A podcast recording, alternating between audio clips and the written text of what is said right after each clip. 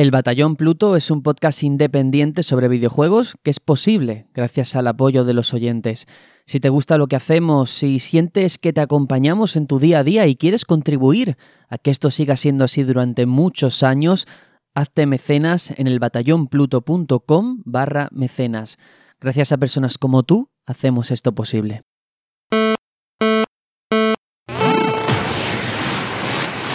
El Batallón Pluto.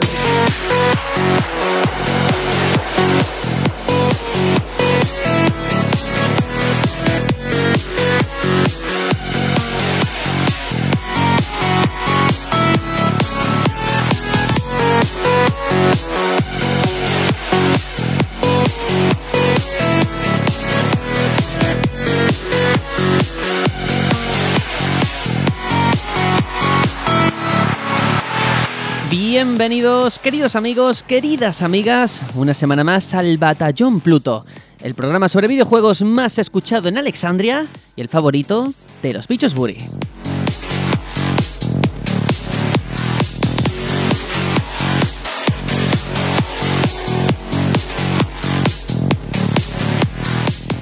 Y estoy feliz en un directo que hicimos hace poco con Anthem como protagonista, yo acababa la emisión con estas palabras tan escuetas, pero también honestas. En un momento en el que se pone el foco en todo lo que nos separa, en generar disputas, odio, malestar, por aspectos que casi nunca ni nos van ni nos vienen, se han dado las circunstancias oportunas para que los que amamos este medio tengamos de verdad motivos para sonreír.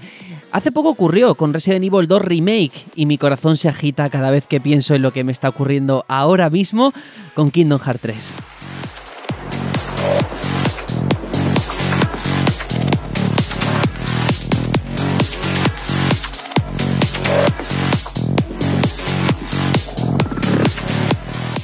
Y que con tantos juegos y tantas novedades uno sea capaz de atraparte de esta forma paralizando el tiempo, invitándote a cruzar un umbral donde perderte y emocionarte con cada pequeño paso, pues qué queréis que os diga, es una maravilla. De hecho, la última vez que sentí algo así con esta intensidad fue con Breath of the Wild y ahora con Kingdom Hearts 3 estoy en ese duro trance de querer seguir y no seguir, de coger el mando y cerrar los ojos deseando que ojalá nunca se acabe.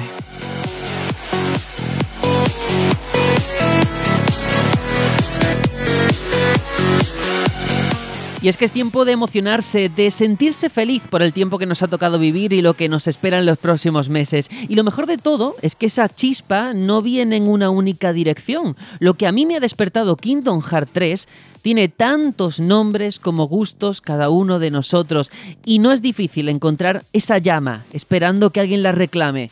Así que de verdad dejémonos de downgrade, de políticas, de bandos, del vinagre y disfrutemos amigos, que de eso se trata.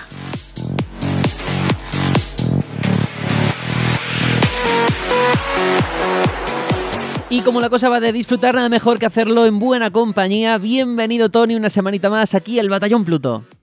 Pues gracias. A ver esta semana que nos depara, que bueno, ya lo sabemos porque vemos la escaleta antes, pero hay cosas muy, muy interesantes esta semana y tanto. Sí, sí, sí. Va a ser una semana, o sea, un programa, hay que decirlo, lleno de noticias, lleno de mucha actualidad, también de cifras económicas. Así que el que no sea de ciencias, vamos a intentar hoy que no se pierda, ¿eh? porque va a ser complicado.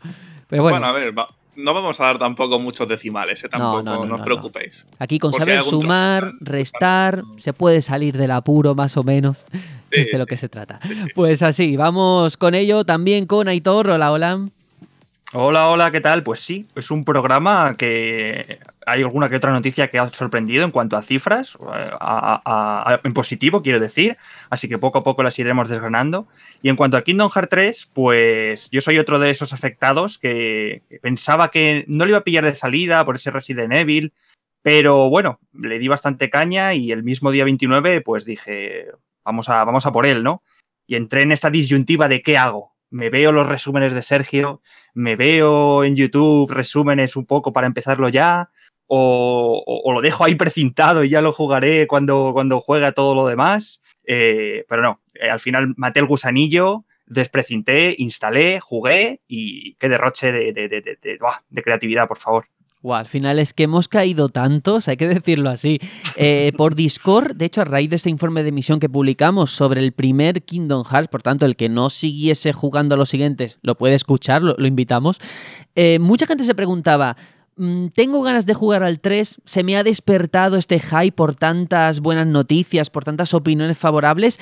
¿Puedo hacerlo sin jugarlo a los anteriores? ¿Es tan importante la trama? ¿Me voy a los eh, que se han publicado antes y luego abordo este?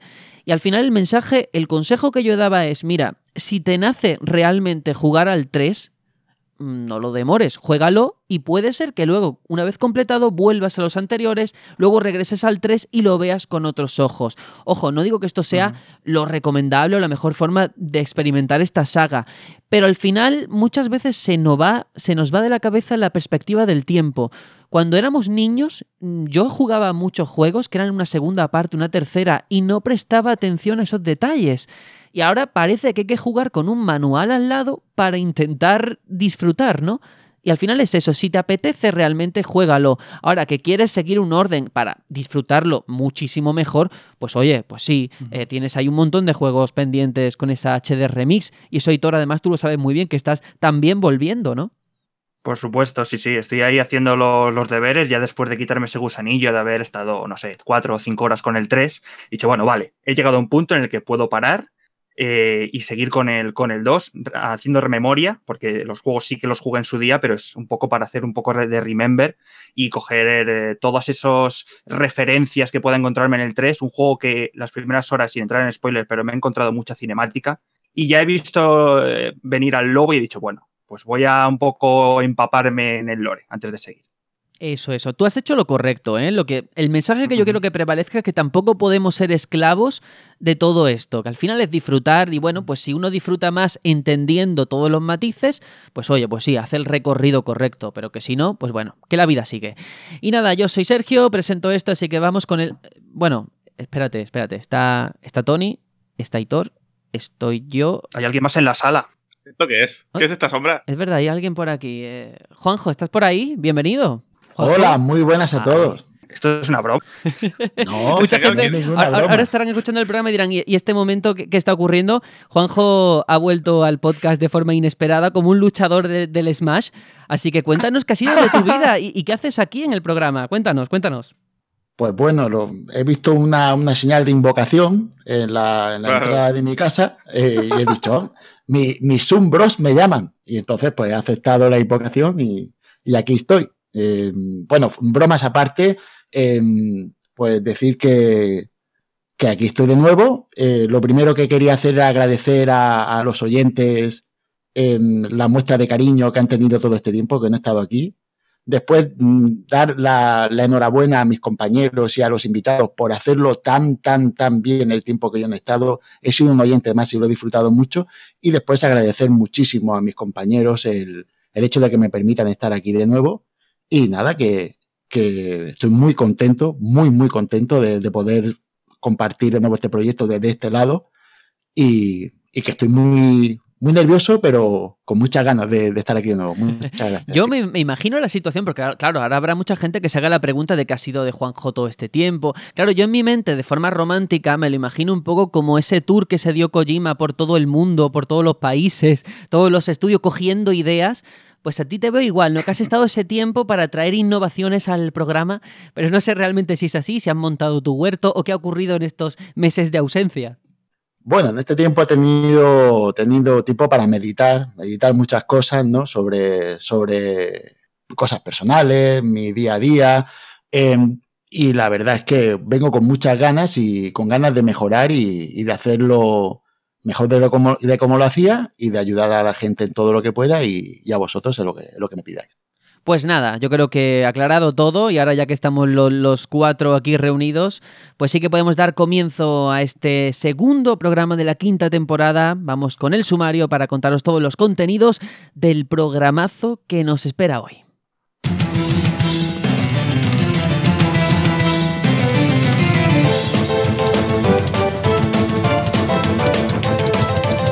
Y es que damos la bienvenida al mes de febrero con el habitual repaso a lo que ofrecen PlayStation Plus y Live Gold para sus usuarios. Además, eh, estos días se han publicado los primeros resultados financieros por parte de las principales compañías del videojuego y repasamos cuál es la situación de cada una tras el balance económico.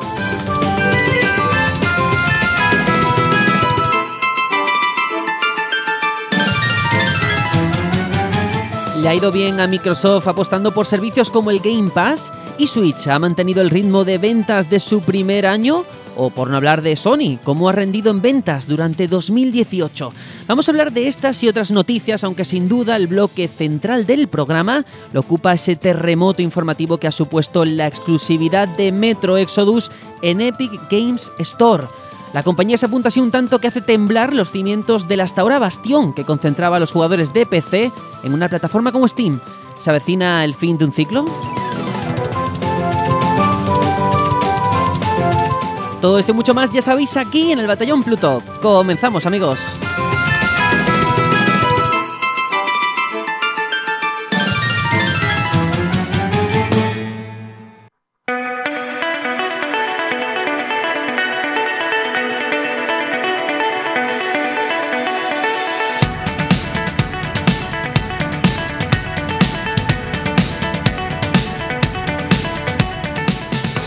Y la primera de las noticias es ya pues una habitual, ¿no? Siempre tenemos que empezar el mes con esa tradición, ese ritual que es mencionar esos juegos que van a llegar a PlayStation Plus, que van a llegar al Gold, que van a llegar al Game Pass. Y claro, vamos sumando, sumando. Cuando yo hacía la escaleta yo pensaba, eh, va a llegar el día no tan lejano en el que además de todos estos tendremos que sumar Switch Online, tendremos que eh, sumar PlayStation Now y al final vamos a hacer un programa solamente para hablar de lo que va a llegar a estas plataformas. Pero bueno, de momento vamos a dejarlo así porque además hay entradas potentes y salidas. Y ahora lo vamos a explicar por qué. Para los usuarios de PlayStation Plus eh, ya está disponible, o si no dentro de muy poquito, For Honor Hitman de Complete First Season y Rolling Bob. Este Rolling Bob cabe decir que es un juego del programa de PlayStation Talents que recibió además el premio al juego más innovador de 2015. Y yo hablaba de salidas porque este es el último mes que los usuarios de PlayStation 3 y Vita van a recibir juegos. ¿Qué títulos van a recibir la vida útil de, estas máquinas? Pues tenemos Dive Kick, Metal Gear Solid 4, Gunhouse y Rogue Aces. Esto por la parte de Sony. Vamos con Microsoft porque al Gold se van a sumar Bloodstained, Curse of the Moon, esa carta de amor a los Castlevania de NES, que por cierto hizo un directo por Halloween, bastante interesante para el que tenga el gusanillo de cara al Bloodstained gordo, entre comillas, que prepare Garashi, pero también Super Bomberman R, Assassin's Creed Rogue y Star Wars Jedi Knight Jedi Academy. Y para el Game Pass, Tomb Raider Definitive Edition. Bueno, aquí hay un compendio de nombres, pero yo no sé qué lectura podemos hacer, qué titular rescatamos por parte de Sony y por parte de Microsoft, compañeros. Pues a ver, eh, por parte de Sony, aparte de que es una pena que ya se termine, pero también es normal, al final son consolas de anterior generación. Vita está como está y ya se habla de estar de Play 5, o sea que pero bueno, un Metal Gear Solid 4 yo creo que algo muy, muy sólido para terminar de recordar esa gran consola y, en el Game Pass, pues hombre, que se añada Tomb Raider Definitive Edition, primero me, parece que tarde, porque ya está la trilogía entera en el mercado, creo que el Rise of the Tomb Raider debería estar mínimamente, que es además que es un juegazo. Está, pero No ah, vale, está. ¿Y ha metido ahora el primero? Sí, sí, el Rise lleva desde, pues casi desde el inicio, podría decirse, y este que le acaban de meter ahora, esto no es la política de, Microsoft, esto es de, Square, que será la que va soltando los juegos cuando, cuando le vaya bien. Vale, pues, pues eh, gente del Game Pass, jugadlos, porque están genial. Y nada, en general no me parece un mal mes como tal, pero tampoco, a ver, el primer Hitman, obviamente no, no, lo he jugado, pero sí que la crítica era que se notaba que en el segundo sí que habían tenido más libertad y más para hacer lo que quisieron. IO Interactive y es uno de los tapados del año pasado. Y For Honor lo habéis tenido gratis en algún momento en, PC, no sé si también en Play, pero hasta donde sé, creo que está bien darle una oportunidad porque al final quieras que no te guste más o menos lo que hace Ubisoft en general, es una compañía que deja bastante pasta en, sus proyectos y en For Honor, cuando no ha funcionado bien, ellos han seguido invirtiendo, con lo cual creo que al menos hay que darle una oportunidad, oportunidad que yo aún no le he dado, también peco de eso, pero, pero en general no lo veo un mal mes. No, yo a, mí todo lo contrario, me parece un mes bastante completo, me gusta bastante la, opción de Sony y lo que más me gusta es pensar en que en teoría el mes que viene vendrán mejores juegos porque ya no están los juegos de Vita y Play 3, así que se supone que podrán mejorar. Pero eso es una suposición o realmente hay un fundamento. Yo entiendo que si tienen el mismo dinero y lo van a gastar en menos juegos, podrán pagar más, por caras, los Entiendo, entiendo. No sé si será así o no, pero sería una conjetura es que el tema del precio es tan relativo, porque de hecho, eh, confeccionando esta lista, yo me metía en las noticias y ponía eh, valor del mercado de este juego, ¿no? Y ponía Hitman, 60 euros. Y digo, perdona, Hitman 60 euros, em, no sé, o sea, si coges el precio en el que salió en el lanzamiento, es como si me dices Fallout 76, 70 euros. Bueno, a lo mejor el primer día... Claro, el primer día valía eso, pero es que al segundo ya lo bajaron. Yo no sé qué va a ocurrir. También había una promesa, un contrato, bueno, no firmado con sangre, pero sí que era de dominio público, que todos los juegos que se iban a publicar en el Plus, y esto se sabía desde antes de que saliese Play 4, tenían que tener una nota mínima de media en Metacritic. Y yo creo que hay casos en los que no se ha cumplido. Entonces, bueno, esa es la parte negativa. Lo positivo, oye, yo que esté Hitman ahí me parece fabuloso. Que sigan dando oportunidades a juegos como en este caso Rolling Bob de PlayStation Talents, también me parece bien. Y sobre todo el Gold, que tengáis Bloodstained, Curse of the Moon, lo vais a disfrutar los que os gustase eso, los Castlevania primeros de NES, porque es eh, puro retro, puro amor. Y bueno, una buena carta de cara a lo que está por venir, precisamente con Koji Garashi al frente. Sí, de, hecho yo ya lo he jugado, he jugado las dos primeras fases del juego y es, es una delicia. De verdad que es mm, un homenaje total a la NES. Es algo precioso, los sonidos, todo te evoca a ese momento. Por supuesto, Está hecho con la finura para que parezca, pero realmente está mucho mejor que un juego de NES, pero todo da ese, ese tufillo a, retro que, da mucho gusto jugar, sí que es verdad. Los combates contra los bosses, eh, la diferente jugabilidad de los personajes y cómo se adapta también el mapa, ¿no? Permitiendo esa rejugabilidad. Yo desde luego lo, disfruté muchísimo, yo lo jugué en Switch, pero mira, creo que, es una buena, bueno, pues una buena oportunidad para los que tengan ese servicio del Live Gold. Y vamos a continuar porque eh, hay que seguir con Sony, que ha registrado recientemente una patente de retrocompatibilidad, aparentemente destinada a esa futurible PlayStation 5 y por la que se va a apostar por hacer que la próxima consola de la compañía japonesa sea compatible con software, ojo, de Play 4, de Play 3, de Play 2 e incluso de la PlayStation original. Este diseño, hay que decir, esta patente que corre a cargo del legendario Mark Cerny, el diseñador de la propia Play 4, una figura importantísima de, los videojuegos en los últimos años. Y claro, todo esto hace que sobrevuele la mente de muchas personas si PlayStation 5 realmente va a tener esa retrocompatibilidad soñada, si va a seguir el paso de Microsoft con su One y cómo lo va a hacer. Yo he mirado esa patente que está en japonés, por lo que no he entendido mucho, pero sí que por lo que me han sabido explicar, habla también de esa capacidad de adaptarse que tendría la CPU. Yo ya digo, de temas técnicos no entiendo, pero sería capaz de, si tú insertas un juego de Play 2, la CPU de tu Play 5 adaptar la velocidad para que fuese como la máquina original. Claro, esto está todo genial sobre el papel. La aplicación es lo que, habrá, lo que habrá que ver. Si será mediante pago, si podrás meter tu viejo disco, si habrá una store digital. Pero es una buena noticia de momento, ¿no? Sí, sí, sí, sin duda. A ver, esto de adaptar la CPU, intuyo que es adaptar el hardware en general. Si tú metes un juego de Play 5, puedes utilizar todos los recursos que quieras. Si utilizas uno de Play 1, puedes utilizar solamente X núcleos a X frecuencia, X cantidad de RAM. No me parece una locura sobre el papel. No sé qué tan difícil es de hacer, pero vaya, sé que los emuladores eh, cuestan mucho tiempo hacerlos, de hecho.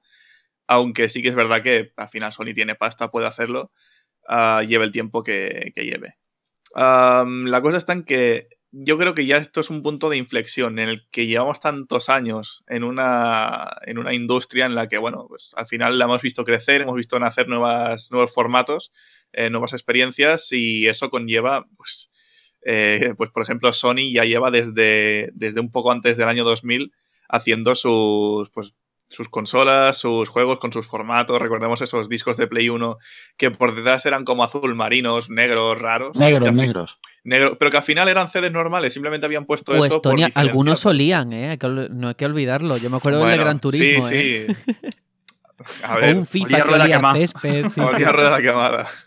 Pero al final, claro, es, es eso. Ha llegado a un punto en el que tenemos tantísima cosa acumulada que si al usuario le das una máquina donde se juegue todo, lo vas a ganar de una manera muy bestia. O sea, recordemos la cantidad de, juegos que tenían Wii U y 3DS solo por ser retrocompatibles con Wii y con, y con DS. Y Wii lo mismo con GameCube. O sea, es un valor añadido muy grande. Y si ahora lo hacen con, desde la Play 1 hasta la 5, esto va a ser, eh, vamos, espectacular. O sea, en, remasters a lo mejor van a, van a perder un poco en plan de que no nos compren el Kingdom Hearts 2.85426 porque ya está el original, que lo pueden jugar, lo compran en el CEX, vale. Pero si esto se confirma y podemos meter ahí cualquier disco, es que sería espectacular. Pero también recordemos, eh, que me estoy largando, pero bueno, Play 3 eh, de inicio tenía retrocompatibilidad con la Play 2 y la 1. Y pasó lo que pasó y le fueron quitando cosas como quien quita, yo qué sé, platos de la mesa en plan, bueno, no, esto no hace falta, no, estamos llenos ya. Y lo bajaron de precio de esta manera. Veremos si la nueva consola corre con esa suerte en caso de incluir esto, que esperemos que no, que no corra con esa suerte y que puedan hacerlo de una forma económica. Pero, pero yo tengo una pregunta porque me faltan conocimientos sobre esto. ¿Esto sería ejecutar directamente o emular? Como hace la, la. Mira, Juanjo, yo creo que en este punto, y no sé si a lo mejor Tony está un poquito más puesto y también puede ser interesante para el oyente y para mí mismo, hasta donde yo sé, hay dos tipos de emulación, una emulación por hardware y una emulación por software. Eso es. Lo que existe a día de hoy en Play 4, porque hay juegos de Play 2 que puedes comprar, sería una emulación por software. Lo que se ve en la patente sería por hardware, ¿no? Es que de ser así, Sí, esta sería la un máquina prodigio, ¿eh? total. Quiero decir, eh, eh, el primer día me tienen. La compraría porque sería el, el mejor catálogo de la historia. Porque el catálogo de, Sí, las sí. cinco, de las cinco plays es un catálogo inmenso, de una calidad incomparable. No hay, no sé, a lo mejor solo comparable a, a los exclusivos de Nintendo, pero, Sí, Juanjo. pero poco más. Pero algo está cambiando y yo lo estoy percibiendo, ya no solamente por lo de PlayStation Now que llega a España, pero es cierto que ya estaba en muchos países, en muchos territorios, sino recordemos que es que son declaraciones que no hace tanto tiempo de señores muy importantes dentro de Sony como Sean Layden que decía, nosotros no metimos retrocompatibilidad en Play 4 porque está demostrado que los jugadores no hacen uso de ella. Eso decían ellos, ¿eh? No digo que sea Bueno, cierto. bueno, bueno. Entonces, me chocaría mucho que diesen un paso atrás, viesen lo que está haciendo la competencia y decidiesen incluirlo. Es decir, sumarse al clamor popular cuando hemos visto que en otros temas igual de polémicos como lo de Fortnite y el crossplay, les ha costado mucho, ¿eh? Y esto sería un paso Sí. muy positivo. Es que quería comentarte que, que antes ha dicho una cosa Tony, que es el tema de, de irse al CEX a comprar el juego de segunda mano. Sí. Eso es una, posi- una posibilidad, pero la otra posibilidad es que hay- en la store de Sony podrán poner la descarga digital de todos esos juegos. Exacto. Y os aseguro que Microsoft ha sacado mucho dinero de la descarga digital de juegos de 360, porque hay juegos que, que pero- gusto tener. Juanjo, No, no, y tanto. Con descarga digital te refieres entonces a emularlo vía, vía software, no, no vía Sí, hardware. sí, esto sería vía software seguro. Pero también pensemos que es que Sony lleva mucho tiempo haciendo esto. Quiero decir, Play- PlayStation Vita tenía juegos de PSP, de PS1, no sé si de PS2 también, ahí no recuerdo. PSP Eh, lanzado- emulaba la PS1, ¿eh? Bueno, vale, pero Star estaba ahí. Y al final PS1 han sacado su propia PS1 ahora, que ha salido como ha salido, pero emularse se emula. Claro, Y claro, al claro. final hay, hay juegos de PlayStation 2 mejorados en la PlayStation, en la Store de PlayStation 4. Con lo cual, esto, menos Play 3, que es lo que es en cuanto a hardware y es chunguísima, ya están haciendo lo demás. No sería ninguna locura. Sí, pero la diferencia es la forma. Es decir, que ahora mismo hay algunos juegos muy selectos en la Store de Play 4, de Play 2 que puedes comprar y son emulaciones. Vale, pero tú me Sí. comparas eso que son, de verdad, los puedo contar con los dedos de mis manos, con lo que ofrece el servicio de One y es un chiste. Es un chiste Hombre, claro. porque el que tú tengas tu disco físico y puedas meterlo y jugar, o si no, tener la posibilidad de comprarlo, es que es totalmente diferente a lo que ya existe en Sony. Claro, Fíjate es- que es- Estoy de acuerdo. esa petición se llegó a hacer cuando Nintendo sacó la NES Mini que dijo, oye, ¿y los cartuchos valdrán? Y cuando se dijo que no, que eran los 30 que había y ya está, hubo un poco de decepción. Si aquí de verdad esta futura PlayStation 5 es capaz de leer CDs de Play, eh, DVDs de Play 2 y Blu-ray de lo que ha venido más adelante, me parece un prodigio que de momento creo que no ha conseguido ninguna, porque sí que Nintendo mantenía esa retrocompatibilidad con la anterior generación, pero con cinco generaciones esto no se ha visto nunca. Claro, porque entre otras cosas Microsoft no estaba en la, en la primera de las que estamos hablando, Claro. pero que ya- tiene juegos de, de la primera Xbox, de la clásica. Eh, el asunto es que Pero con software. este sistema, vía software siempre, Claro, Mi- claro. eh, Microsoft nunca ha ocultado que es emulación por software. De hecho, tú cuando metes el juego, lo que se hace es descargarse el juego. Tú no, no juegas con el juego del disco, el juego del disco lo único que hace es validar la descarga. claro. El, el asunto es que esto, yo lo siento como que mm, respetan mi copia, que es la diferencia como lo estaba haciendo Sony hasta ahora. Sony hasta ahora te permitía retrocompatibilidad siempre y cuando pasaras por caja y pagaras el- la descarga. Sin embargo, de esta manera, tú sientes que tu juego, el que tienes en la estantería, ese dinero que pagaste, sigue valiendo. Y eso la verdad es que es un valor añadido interesante. Desde luego es un plan muy ambicioso porque cada, bueno, cada PlayStation ha tenido una arquitectura muy diferente. Siempre se ha hablado de lo difícil que era la de Play 2. Así que claro, esto desde también- luego es un reto. Sergio, si me permites, un, un riesgo y pone en jaque o en duda el futuro de los remakes y los remaster. ¿Qué va a pasar? Porque si tenemos esa retrocompatibilidad en todas, Claro, nadie se va a atrever a hacer un remaster. A todo eso se está hablando, de momento todos son voces que van en una dirección, en otra, hay que decirlo, Ujú. ni nada confirmado, pero se habla que incluso esa emulación estaría apoyada por un determinado software que mejoraría las texturas, que haría el anti-aliasing, que se vería a una resolución mucho más amplia. Al final genera ese debate que tú estás planteando, porque es cierto, hay remakes y hay remasters, y hay cada uno que madre mía, le han dado un botón y ya está. Y hay otros que sí que han sido mucho más complejos. Pero tenemos que dejarlo aquí. Seguiremos hablando cuando se sepa más información porque al hilo de Sony, al hilo de sus exclusivas, de sus compañías que han estado siempre de su lado, hay que hablar de una vieja conocida de Quantic Dream, el estudio responsable de juegos como Detroit Become Human, que bueno, se confirmó hace poco que el gigante chino NetEase ha invertido en ella. Y ya no solamente eso, el anuncio más gordo, y es el principal eje de esta noticia, es que Quantic Dream, la desarrolladora, ha confirmado que sus próximos trabajos van a dejar de ser exclusivos de la marca PlayStation. Es decir, tras 12 años de estrecha relación con Sony, ahora la compañía dirigida por David Cage va a ofrecer experiencias eh, en un sentido multiplataforma. Y eso sí, aún no hay detalles sobre cómo va a ser su próximo videojuego, aunque el equipo de Quantic Dream sí que adelantó el pasado mes de diciembre que muy pronto vamos a tener noticias relacionadas, así que habrá que esperar. Pero esto de NetEase, que a lo mejor a alguno le suena a chino, valga, valga la redundancia, El humor, ¿eh? Sí, el humor está hoy muy alto. No solamente ha tenido este movimiento, de hecho, hace muy poco, meses atrás, se confirmó que habían alcanzado acuerdos con compañías como Blizzard, ¿eh?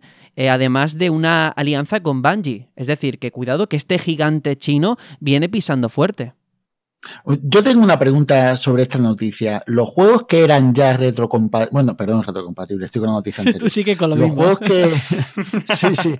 Los juegos que, que estaban ya en Play 4, por ejemplo, Detroit Become Human o Heavy Rain, eh, ¿podrán jugarse en las otras plataformas o estos ya son exclusivos de la plataforma? Claro, todo eso dependerá del acuerdo que firmase en su día con Sony. Eh, es Claro. decir, si esa relación, si ese vínculo le permite tener la licencia a Quantic Dream o a la propia Sony.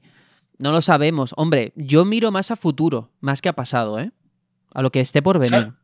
Claro, sería una buena manera de ya ir haciendo dinero para el siguiente proyecto, porque sacar este Detroit Become Human en, en la plataforma de, de Microsoft o en PC, pues sería, vamos, sería un, todo un puntazo. De hecho, me está viniendo a la mente eh, Zombie U, que en un principio fue exclusivo de Wii U y al año o así salió para el resto de plataformas. En ese sentido, no habría descabellado que, que, Detroit acabase en, más plataformas. En la Epic Games Store. Lo que está claro es que además eh, la compañía de David Cage está pasando por un buen momento. ¿eh? Ese Detroit Become Human, que estuvo nominado en varias categorías de los TOTI, creo que algunas se llevó incluso. Si no estuvo ahí ahí, o sea que realmente, y de hecho todos aquí estuvimos de acuerdo de forma unánime que ha sido su, o por lo menos de los mejores trabajos que ha hecho hasta la fecha.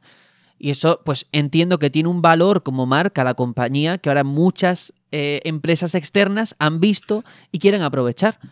Sí, a mí lo que me extraña de toda esta ecuación es que Sony no, no, haya decidido apostar por ese equipo, ¿no? Que sí es verdad que nunca ha sido suyo, pero que sí que siempre ha colaborado estrechamente, ya has dicho tú, 12 años, y que Sony nunca haya puesto el dinero sobre la mesa para, para ponerlo como se comparte y suya, ¿no?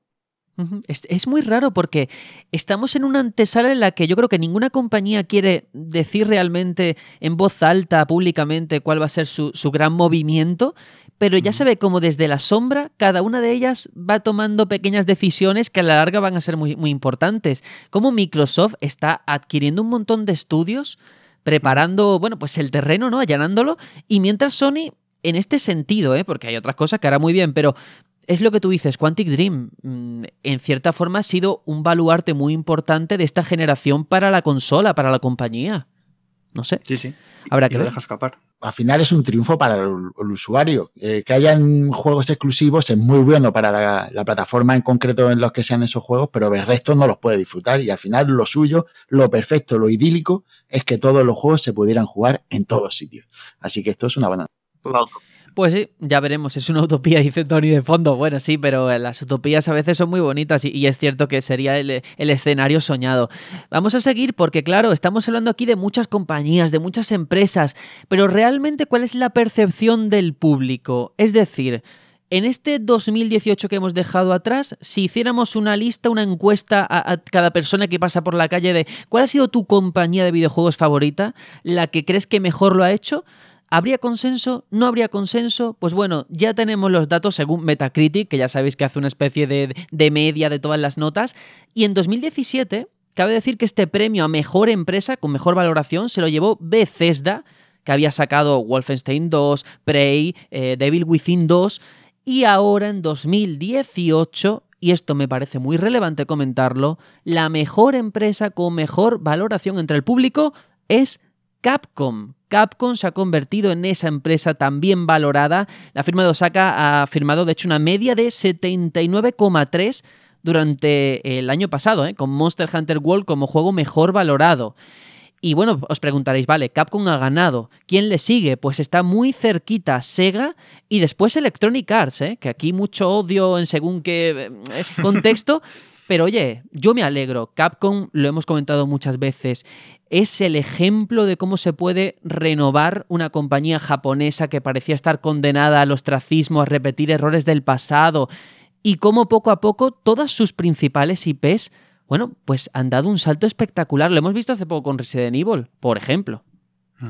Desde luego Capcom se le estaba quedando cara de, de Konami pero has sabido fundirse como cual ave fénix y, salir de las cenizas. Cara de Konami. Creo que sabéis por dónde va. Em, y de verdad que la Capcom actual, vamos, está eh, con unos estándares de calidad y, yo creo que este año va, a seguir esa estela, ¿eh? porque hemos empezado muy fuerte con ese, ese remake del 2, ese Resident Evil, y lo que nos tenga preparado este año. Muy de acuerdo, no, no, no, y tanto, o sea, además hace, es que Resident Evil 2 Remake, que la gente lo pedía y además ha salido súper bien. Monster Hunter World. están diciendo ahora que Monster Hunter, ay, perdón, que Resident Evil 8 vendría después de Resident Evil 3 Remake o viceversa, no recuerdo, que es como tengo muchas ganas del 8 que salga ya. O sea, Capcom lo está haciendo muy bien. Ahora sacará el Dragon Dogma en, en, Switch dentro de no mucho. Y Devil May Cry. Y Devil May Cry. Bueno, Devil May Cry no saldrá en Switch, quiero decir. No, no. Devil May Cry 5, si sale en Switch, la revienta. Pero sí, sí, que lo está haciendo súper bien y vamos. Hay, hay muchas ganas de Capcom. Y esto es algo que hace tres años no se decía más que si eras fan de Monster Hunter. Y ahora mismo es como, joder, sí, Capcom tendrá sus movidas con el Street Fighter V, que sin, no sé si sabéis que quería meter como publicidad tal cual en los trajes. Ya, lo, eh, hizo, ya lo hizo. no, no, no, si lo hizo y lo quitó. Era terrible, ¿eh? era Eso es- terrible. Es, muy Capcom. Es terrible. Pero aparte de eso, todo lo que está haciendo, no solo lo está haciendo bien, sino cosas que dices, es que esto es de culto, esto es de hacerlo genial. Yo, yo creo que lo, lo interesante y lo resaltable es que Capcom no deja de ser el, el vivo ejemplo, ¿no? O el mayor exponente de lo que ha sido la- el, el resurgir de, de las desarrolladoras japonesas en todo, en todo este momento, este final de, ciclo de, esta generación. Y es que al final te das cuenta de que del total, mm, casi todas son japonesas. De total que se ha dado en el, en el listado está Capcom, Sega, Nintendo, Bandai, Square y Sony, no la quiero contar porque Sony eh, tiene estudios en todo el mundo. Solamente hay una americana que es Electronic Arts y Ubisoft. Por lo tanto, el dominio de nuevo de Japón se hace patente con, con este resurgir. También quiero apuntar una cosa en este sentido, que claro, yo aquí lo he intentado adornar mucho la noticia, pero la realidad es que no han ido a cada persona en la calle a preguntarle cuál es tu compañía favorita, sino que realmente lo que ha hecho Metacritic eh, es una eh, cuestión aritmética, es decir, que al final hay compañías que han publicado 80 juegos en un, en un año y otras que han publicado 20. Lógicamente, si hacen la media de 80 juegos, hombre, eh, vas a tener más altibajos que quien lo hace solo de 20, ¿no? Y eso también hay que tenerlo en cuenta en esta lista, que yo no le quito mérito a nadie, ¿eh? Pero que lógicamente hay muchas, yo qué sé, no lo tengo aquí delante, pero Electronic Arts creo que ha publicado, o bueno, Ubisoft, un montón de juegos, más que Sony, que precisamente la crítica de este año es que ha publicado relativamente pocos, ¿no? La mitad, la mitad que Ubisoft. Eh, Claro. Ubisoft ha, publicado 42 y Sony 21. Ujú, Claro, entonces ahí al final, bueno, yo creo que eh, es también un dato relevante que hay muchas compañías que lanzan muchísimos juegos con una calidad pues no uniforme, unos muy buenos, otros muy malos, otros regulares, y otras que se limitan a lanzar pocos juegos, como ha habido años que ha hecho también Nintendo, por no mencionar a, la- a las mismas de siempre, pero que son muy buenos, pocos y muy buenos. Entonces, hay de todo en esa lista y ya está. Pero bueno, Capcom está ahí situando pues e- el, el primer puesto de esta lista con ese 79,3 de nota media. Y Capcom es cierto, tiene Devil May Cry, tiene Resident Evil, pero hay una saga a la que hay que asociarle de, vamos históricamente como es Street Fighter. Y de hecho Colectoys.es nuestro patrocinador pues tiene los Funkos de Street Fighter que hay pues de los principales personajes, eh, Ken, Ryu, Balrog, Blanca, Chun-Li, Kami, Dam de hecho, yo no sé cuál es vuestro personaje favorito de Street Fighter. Pues no lo sé. Pero mira que hoy estaba viendo, además, he ido al cine a ver Ralph Rompe Internet y claro, estaban ahí unos cuantos. Ah, yo creo que soy clásico y diré Ken, sí. Bueno, bueno, y los demás. Coincido, co- coincido con Tony. Yo tengo una historia para eso. Y es que, bueno, mi hermano y yo nos llevamos solo un año y nosotros jugamos a Street Fighter a la recreativa de cuando estaba vigente en todo su auge y de, y de salida, ¿no? Aquí en España. Entonces, la primera máquina de, de Street Fighter 2, eh, de World Warrior, el primer juego, no podía jugar con dos personajes iguales. Y entonces era muy normal que uno se cogiera a Ryu y otro a Ken, ¿no? Porque eran lo- los personajes Sí, sí. espejo uno del otro. Como mi hermano tiene un año menos que yo, yo le dejaba que él eligiera quién le gustaba. Y mi hermano le gustaba Ryu. Y entonces yo me cogía a Ken. Pero al final es que Ken me mola más que Ryu. Y entonces, pues, por eso me gusta Ken. Vaya, yo, yo soy muy simple en este sentido. A mí me gusta Ryu, la verdad, hay que decirlo así. Pero bueno, ya están todos aquí, ¿eh? en colectois.es. Además, si a la hora de comprar ponéis el cupón, el código El Batallón Pluto, todo junto, pues os lleváis un 5% de descuento, que no está nada mal. Y además son funcos muy bonitos, que hay algunos que son muy horribles, pero en este caso no. Se da la circunstancia de que, bueno, son bonitos de ver. Y ahora vamos a continuar porque ya digo que ha sido una semana repleta de cifras económicas, una semana que yo creo que tienen que estar frotándose las manos todos los accionistas, porque mm, muchas veces siempre hablamos de unos resultados eh, buenos para unas, malos para otras, pero yo creo que todas eh, pueden estar contentas en esta situación, unas más, otras menos. Vamos a ir por partes, vamos con Nintendo porque ya se han vendido 22,86 millones de Nintendo Switch, es decir, más que GameCube en toda su vida útil, pero hay que decir, eso sí, que los objetivos anuales pues parecen inalcanzables a estas alturas. O sea, fijaos, estaban fijados en 20 millones de videoconsolas para eh, eh, este año fiscal y de esos 20 han bajado la previsión a 17 millones de consolas. ¿Qué supone esto? Que la máquina híbrida de Nintendo sigue gozando, es cierto, de buena salud, Pero Nintendo, si ha rebajado todo esto, en parte es por el ritmo de los juegos que están publicando, las novedades, el catálogo, que quizás no es tan potente económicamente hablando que lo que sacó el año pasado. De hecho, si hablamos de software, hay una noticia bastante interesante y es que Super Smash Bros. Ultimate ya está en el puesto número 3 del ranking de lo más comprado en cuanto a software de la consola. ¿eh? Y fijaos que lleva un mes apenas, un poquito más de un mes. Y ya no solamente eso, sino Mario Kart 8 Deluxe, que la cifra a mí de verdad me tiene alucinado. Y es que se vende un Mario Kart 8 por cada dos Switch. Es decir, la mitad de los usuarios tienen Mario Kart 8. Esto es impresionante, ¿eh? Es espectacular. o sea, yo cuando vi las cifras dije, anda, pues, pues, pues va, va, bien la cosa, ¿no? Parece que... Mira que yo con Wii U no me quejé cuando, porque se portaron muy bien igualmente aguantándola como pudieron, aquí ya la van a aguantar, pero vamos, con, un estandarte. Es espectacular las cifras, 32 millones de Switch hasta el momento, en un año y nueve meses más o menos, es una locura. Es una locura, tiene muy buena salud y me alegro muchísimo. Y es que cada cosa que dicen es una alegría con Switch. Y, ahí aparte, es que cosas que ni entiendo. Fitness Boxing se está vendiendo un montón en Japón, que no me lo explico. O sea, no, no me lo explico. Es que Tienen parques preciosos para correr. que va, pero si el Wii Fit, aquí estuvimos Wii Fat, que no, no o sea, el de, el de la Wii U, el de Wii Fit sí que se compró y nadie adelgazó prácticamente.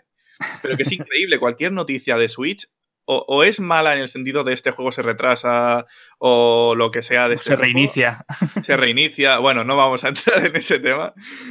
Pero es que todo lo que es ventas es increíble y nos sorprendemos, yo creo, todos. No esperamos nunca que sea una locura tan, tan pero por hacer un poquito de, crítica, ¿eh? es cierto que hay una previsión de 20 millones que se está acercando el fin del año fiscal y han visto que no van a alcanzar. Es decir, que en cierta forma ha sido un fracaso de cara a lo que ellos esperaban vender. Fracaso entre comillas siempre, ¿eh? Sí, muy, muy entre comillas. Claro, muy entre comillas. Las expectativas que tienen. Pero yo creo que es más el número que le venden a los inversores. De sí, sí, esta es la perspectiva que tenemos. Y luego cuando no se cumple dicen, a ver, no se ha cumplido, pero tampoco ha sido...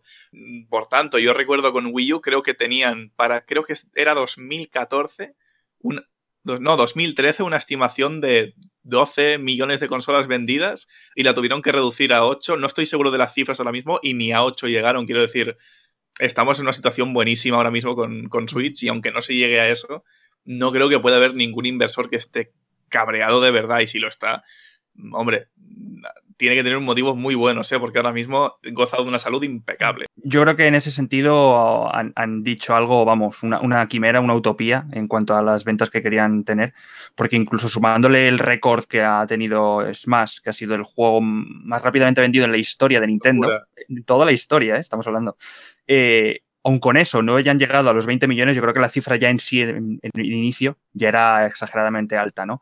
Aún así, es muy buena cifra. Y no olvidemos que este año va a venir Animal Crossing, va a venir Pokémon, o sea que las cifras, si no se han disparado ya, lo van a hacer este año.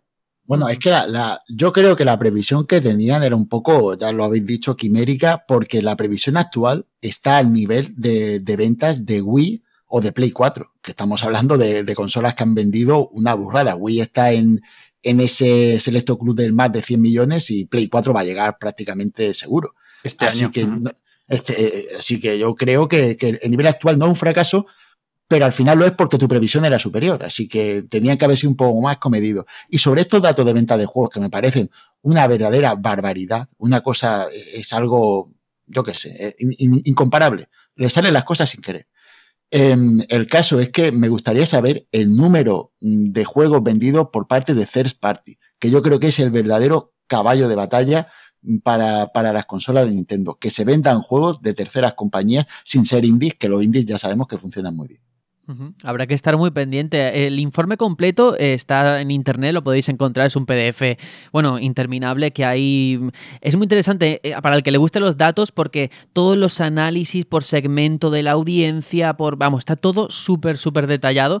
Así que ahí está. También hay que hablar de que, eh, lógicamente, ha bajado en bolsa la cotización y todo lo que tiene que ver con todo esto. Ha salido la noticia estos días, pero también porque ha habido anuncios que han sido un poquito un varapalo, hay que comentarlo así. Ese reinicio de Metroid Prime 4, que todos estamos de acuerdo de que a la larga, hombre, va a ser bueno para todos, sin duda, pero que está ahí, que ha chocado. Y también Mario Kart Tour, eh, ese juego para móviles, que se ha retrasado a verano. Pero bueno, que no es malo per se, simplemente es la situación tal y como está. Vamos con Microsoft, porque claro, no solo Nintendo ha presentado recientemente sus números en, cuanto a estos últimos meses del año, también lo ha hecho Microsoft y con buenas noticias para sus accionistas y para los jugadores, imagino, porque la compañía de Redmond ha registrado un incremento del 8% en su división de videojuegos durante el último trimestre fiscal, que tú dices, bueno, un 8% es bueno, es malo, es demasiado bueno o no. Pues si yo os digo que ha sido eh, el mejor de toda su historia, el mejor, el mejor ingreso que ha tenido, eh, ya os podéis hacer una idea. Eso significa que Microsoft ha aumentado sus ganancias gracias a servicios que han impulsado, como Game Pass, que ha demostrado ser su principal baluarte para el modelo actual de la empresa, y así se ve también reflejado en el resto de cifras, porque en lo que respecta a venta de hardware, ha descendido, ha bajado un 19% menos que el periodo anterior. Ya no solamente por esto del Game Pass, sino porque entonces se estrenó One X y claro, ahora se ve ese descenso tras la novedad. Pero que son cifras muy buenas para Microsoft, ¿eh? que parecía que todo era cuesta abajo y se ha demostrado que otro modelo de negocio sí que es posible. Me gustaría saber si ese mejor de la historia, ese 8%, se refiere al, total de ganancias o al mejor incremento. No sé si, si entendéis a lo, a lo que me estoy a lo que me estoy refiriendo, porque si es el mejor incremento, no un dato tan relevante. Aunque fuera solamente del, incremento actual, eh, sí que me parecería relevante en cuanto a cómo ha conseguido levantar eh, la situación Microsoft. ¿eh? Claro, claro. Y el hecho de que, de que haya pillado a tantas CERS, no, bueno, perdón, ahora Secom, Secom Party, que, la, que las ha comprado, eh, te da a entender por dónde va la historia. La historia es en nutrir tu servicio Game Pass, que ahora mismo es el servicio estrella, para que siempre vaya teniendo cada poco tiempo novedades de salida, es decir, tipo Netflix. Y es odioso hacer la comparación, pero es que es así. Se, se están copiando del modelo totalmente. Sacamos nuestro contenido particular y de primera mano, sin tener que esperar, sin, que sea un servicio de segundas, es todo lo contrario, ese es el servicio primordial, el general, el que le va a dar dinero. Y ellos lo que van es a la suscripción, pura y dura. Y la carta que se han estado guardando, pero que este año la van a soltar, la llegada de ese Game Pass a PC de manera ya total. es que eso va a ser una locura. Va a ser una locura. Yo creo que podemos ya cerrar con esto de los informes, que de verdad puede ser un poquito pesado hablar de tantas cifras, pero claro, hay que hacerlo, es que es la semana, esto nada más que ocurre una vez al año. Y claro, si hemos hablado de Microsoft, de Nintendo, pues queda Sony, porque PlayStation 4 fue la consola más vendida de 2018 a nivel mundial, con más de 17,7 millones de unidades vendidas Switch se quedó en 17,4, o sea que también rindió muy muy bien. Y ahora es el momento de ver qué tal se comporta el software que va a ser decisivo para las ventas de este año, como demostraron el año pasado cuando en septiembre se rompió esa barrera de los 8 millones gracias a juegos como Spider-Man. Esa es la pregunta que ahora mismo tiene mucha gente. ¿Qué va a ofrecer Sony en 2019 para estar a la altura de, de estas marcas tan importantes? Sí, yo aquí veo un vacío, eh, sobre todo eh, de, verano para adelante, y evidentemente se va, se va a notar cuando Sony no, no, vaya al E3. Esperemos que haya alguna especie de, direct o como quieran hacer ellos la conferencia para, para, un poco darnos luz, ¿no? Porque veo un año de Sony en cuanto a lanzamientos un poco tibio. Tenemos ese Days Gone y tenemos esos rumores de que quizá ese Dead Stranding pueda asomar pero no sabemos nada con certeza. Entonces veremos cómo, cómo reponen, ¿no? Yo creo que quizás están ya mirando más a, Play 5 que, a lo que queda por de generación. Hmm, yo creo que sí. ¿eh? Hmm. Yo, yo lo que creo es que es una pasada y una barbaridad que una compañía que ya tenía tantísimas consolas en el mercado, a la que se sabe que le queda poco ya de vida a su máquina, todavía este año haya sido la que más vende. me parece una, una sobrada de ser el, rey total, de algo que no, se puede discutir en ningún, en ningún momento, puede decir que no son los mejores, y por lo menos por venta.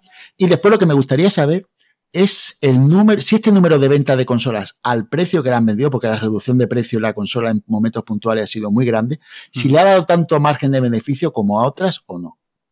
Bueno, habrá que echar un ojo y alguien que entienda de cifras, porque claro, es que Juanjo, tú aquí nos estás también un poco boicoteando, haces preguntas muy interesantes, pero que realmente no podemos responder por nuestro perfil. Seguramente alguien que entienda de todo esto ve esos mismos resultados que yo he visto y es capaz de darte una respuesta. No, si yo es un poco para, para que se vea que lo que todo intentan dar los números para que se vea que ellos lo han hecho muy bien, ¿no? no pues esto lo he hecho muy bien. Claro, claro.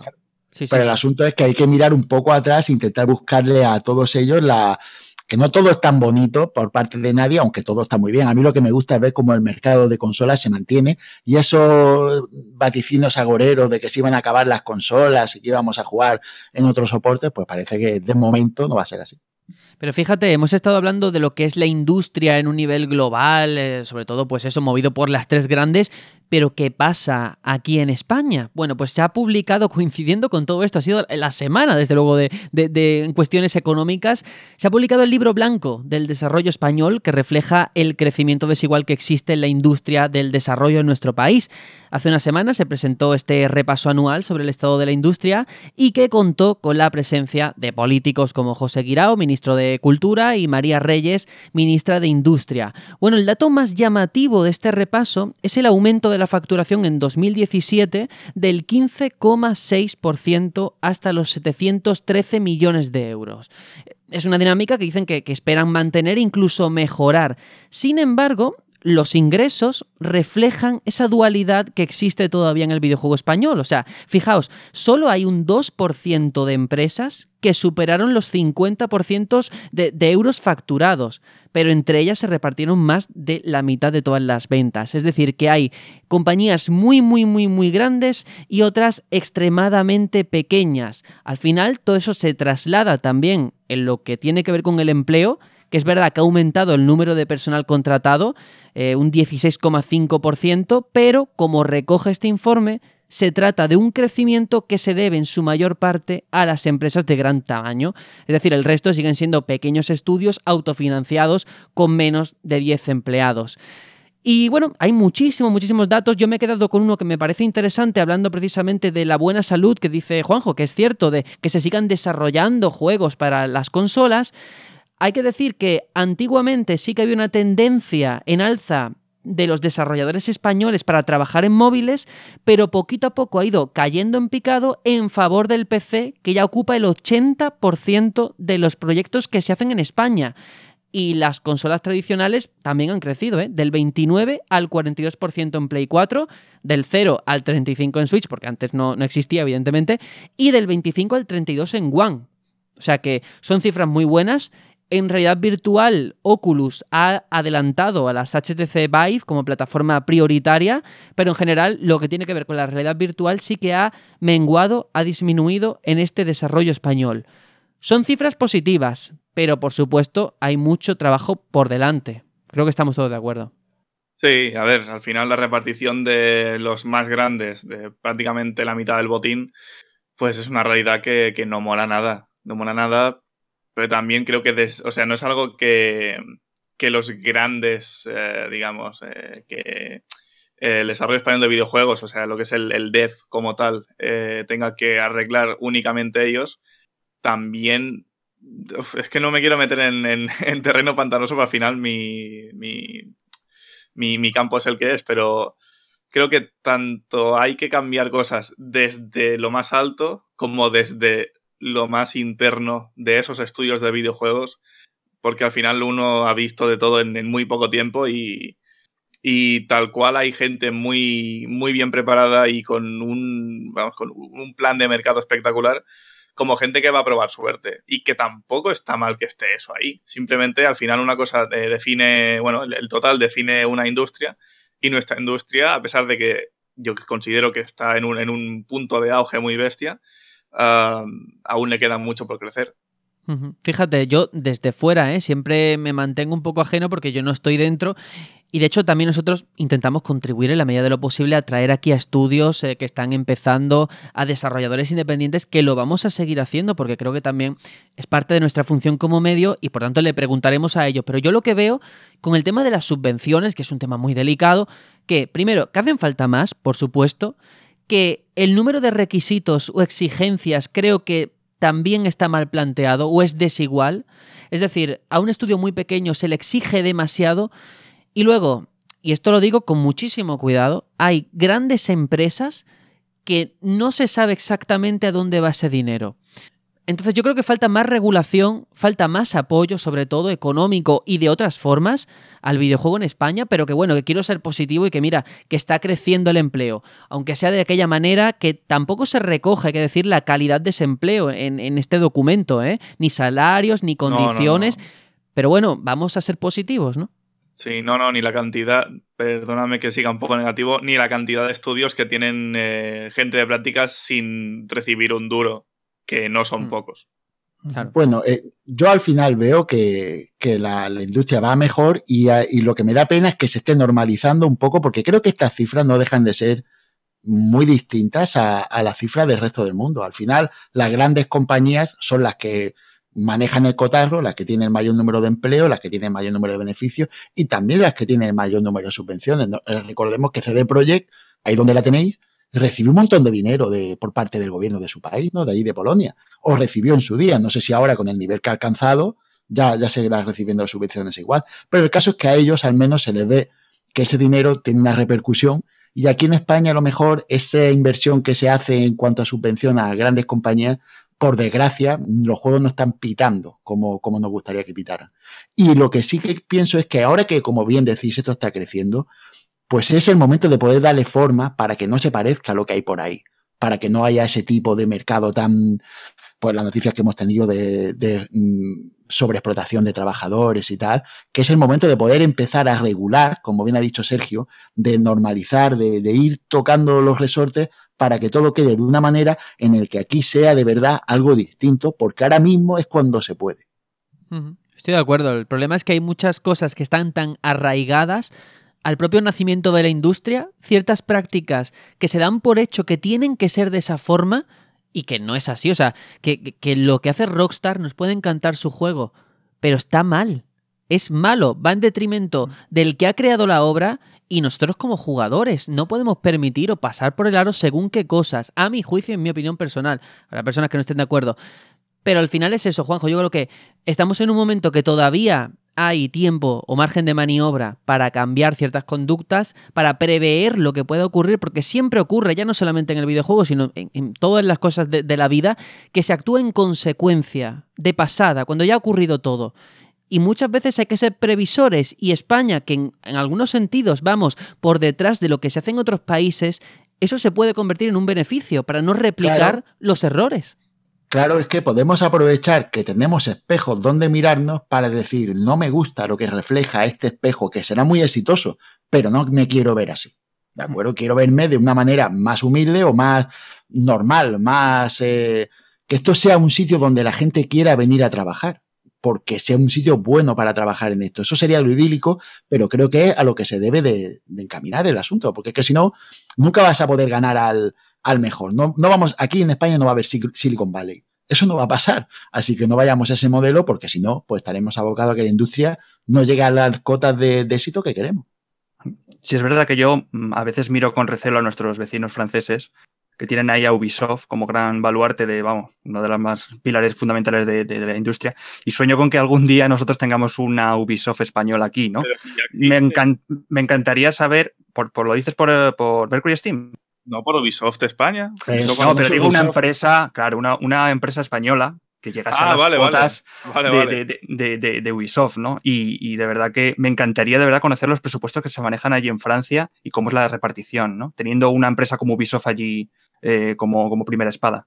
Ah, bueno, sí, sí. A ver, Mercury aquí sí que depende. Parece que Mercury le va mejor con proyectos encargados, que ojalá, o sea, cualquier empresa estaría encantada de que quien le encargase eh, eh, juegos fuese para hacer Castlevania y Metroid, faltaría más. Pero parece que le va mejor de esa manera que con sus proyectos propios últimamente. Y es una pena porque hay gente con mucho talento y que con este último juego que han relanzado como Space Lords, eh, después de el fallido Riders of the Broken Planet, es, una pena que arriesgándose a algo de, esa manera no les haya salido bien. Pero creo que igualmente tenemos suerte de tener gente así que, son unos arriesgados. Al final se, se han arriesgado y, y mira si, si, serán buenos que ha venido Nintendo y Konami a decirles, oye, estas franquicias estrella, hacednos vosotros juegos que sabemos que lo hacéis bien. Pero que eso además, eh, que, eso además se, replica ya no solamente en el caso español, sino en muchísimas grandes compañías a, día de hoy. Se me viene a la mente el caso de Platinum. Platinum toda la vida ha funcionado trabajando para otras y que creo que es el modelo de, de financiación de un estudio de supervivencia en el que no te juegas demasiado. Es decir, si Sega te encarga de hacer un juego, pues trabajas con Sega. Si ahora te lo encarga Nintendo, pues trabajas con Nintendo. ¿Por qué? Porque hay un contrato firmado donde tú haces un trabajo y se te da una retribución por ese trabajo. Y, ya está, ¿no? Sí, y al final, a ver, como es una parte de encargos, pueden salir mejor o peor. O sea, tal como han tenido cosas no del todo buenas, como es el Legend of Korra o el de las Tortugas Ninja, han tenido el de Transformers también, que ha sido una maravilla visual y jugablemente. Quiero decir, ahí es, la Platinum más de vamos a hacer cosas por encargo porque el talento que tenemos, pues la gente lo quiere. Sí, de, hecho es un comentario bastante, un meme, ¿no? De, la industria que está la, Platinum la buena y la Platinum la mala, ¿no? La que se dedica a hacer... Exacto, bueno, las Coreas, no sé cuál es la buena y cuál es la mala, ¿eh, Tony? Hombre, la buena está claro. Como el Cali y la arena. En fin, yo creo que así es la mejor forma de acabar con este bloque de noticias, a lo mejor algo denso, algo espeso, pero ahora vamos con un tema desde luego polémico, controvertido y que siempre una serie de cuestiones y preguntas que siempre yo creo que es interesante plantear en este programa, a ver si damos solución o por lo menos sembramos esa semilla de la curiosidad de qué puede ocurrir en el futuro. Así que vamos con el primer eh, con la primera opinión de mierda de esta temporada.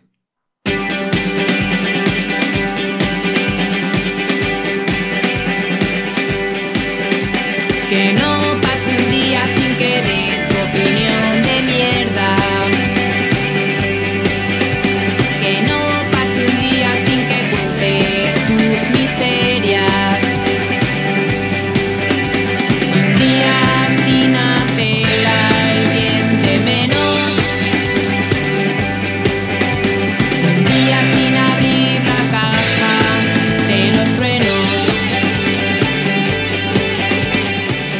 Es que no se habla de otra cosa durante esta semana. El presidente de Deep Silver ha anunciado una inesperada nueva dirección en el lanzamiento de ese inminente Metro Exodus para PC.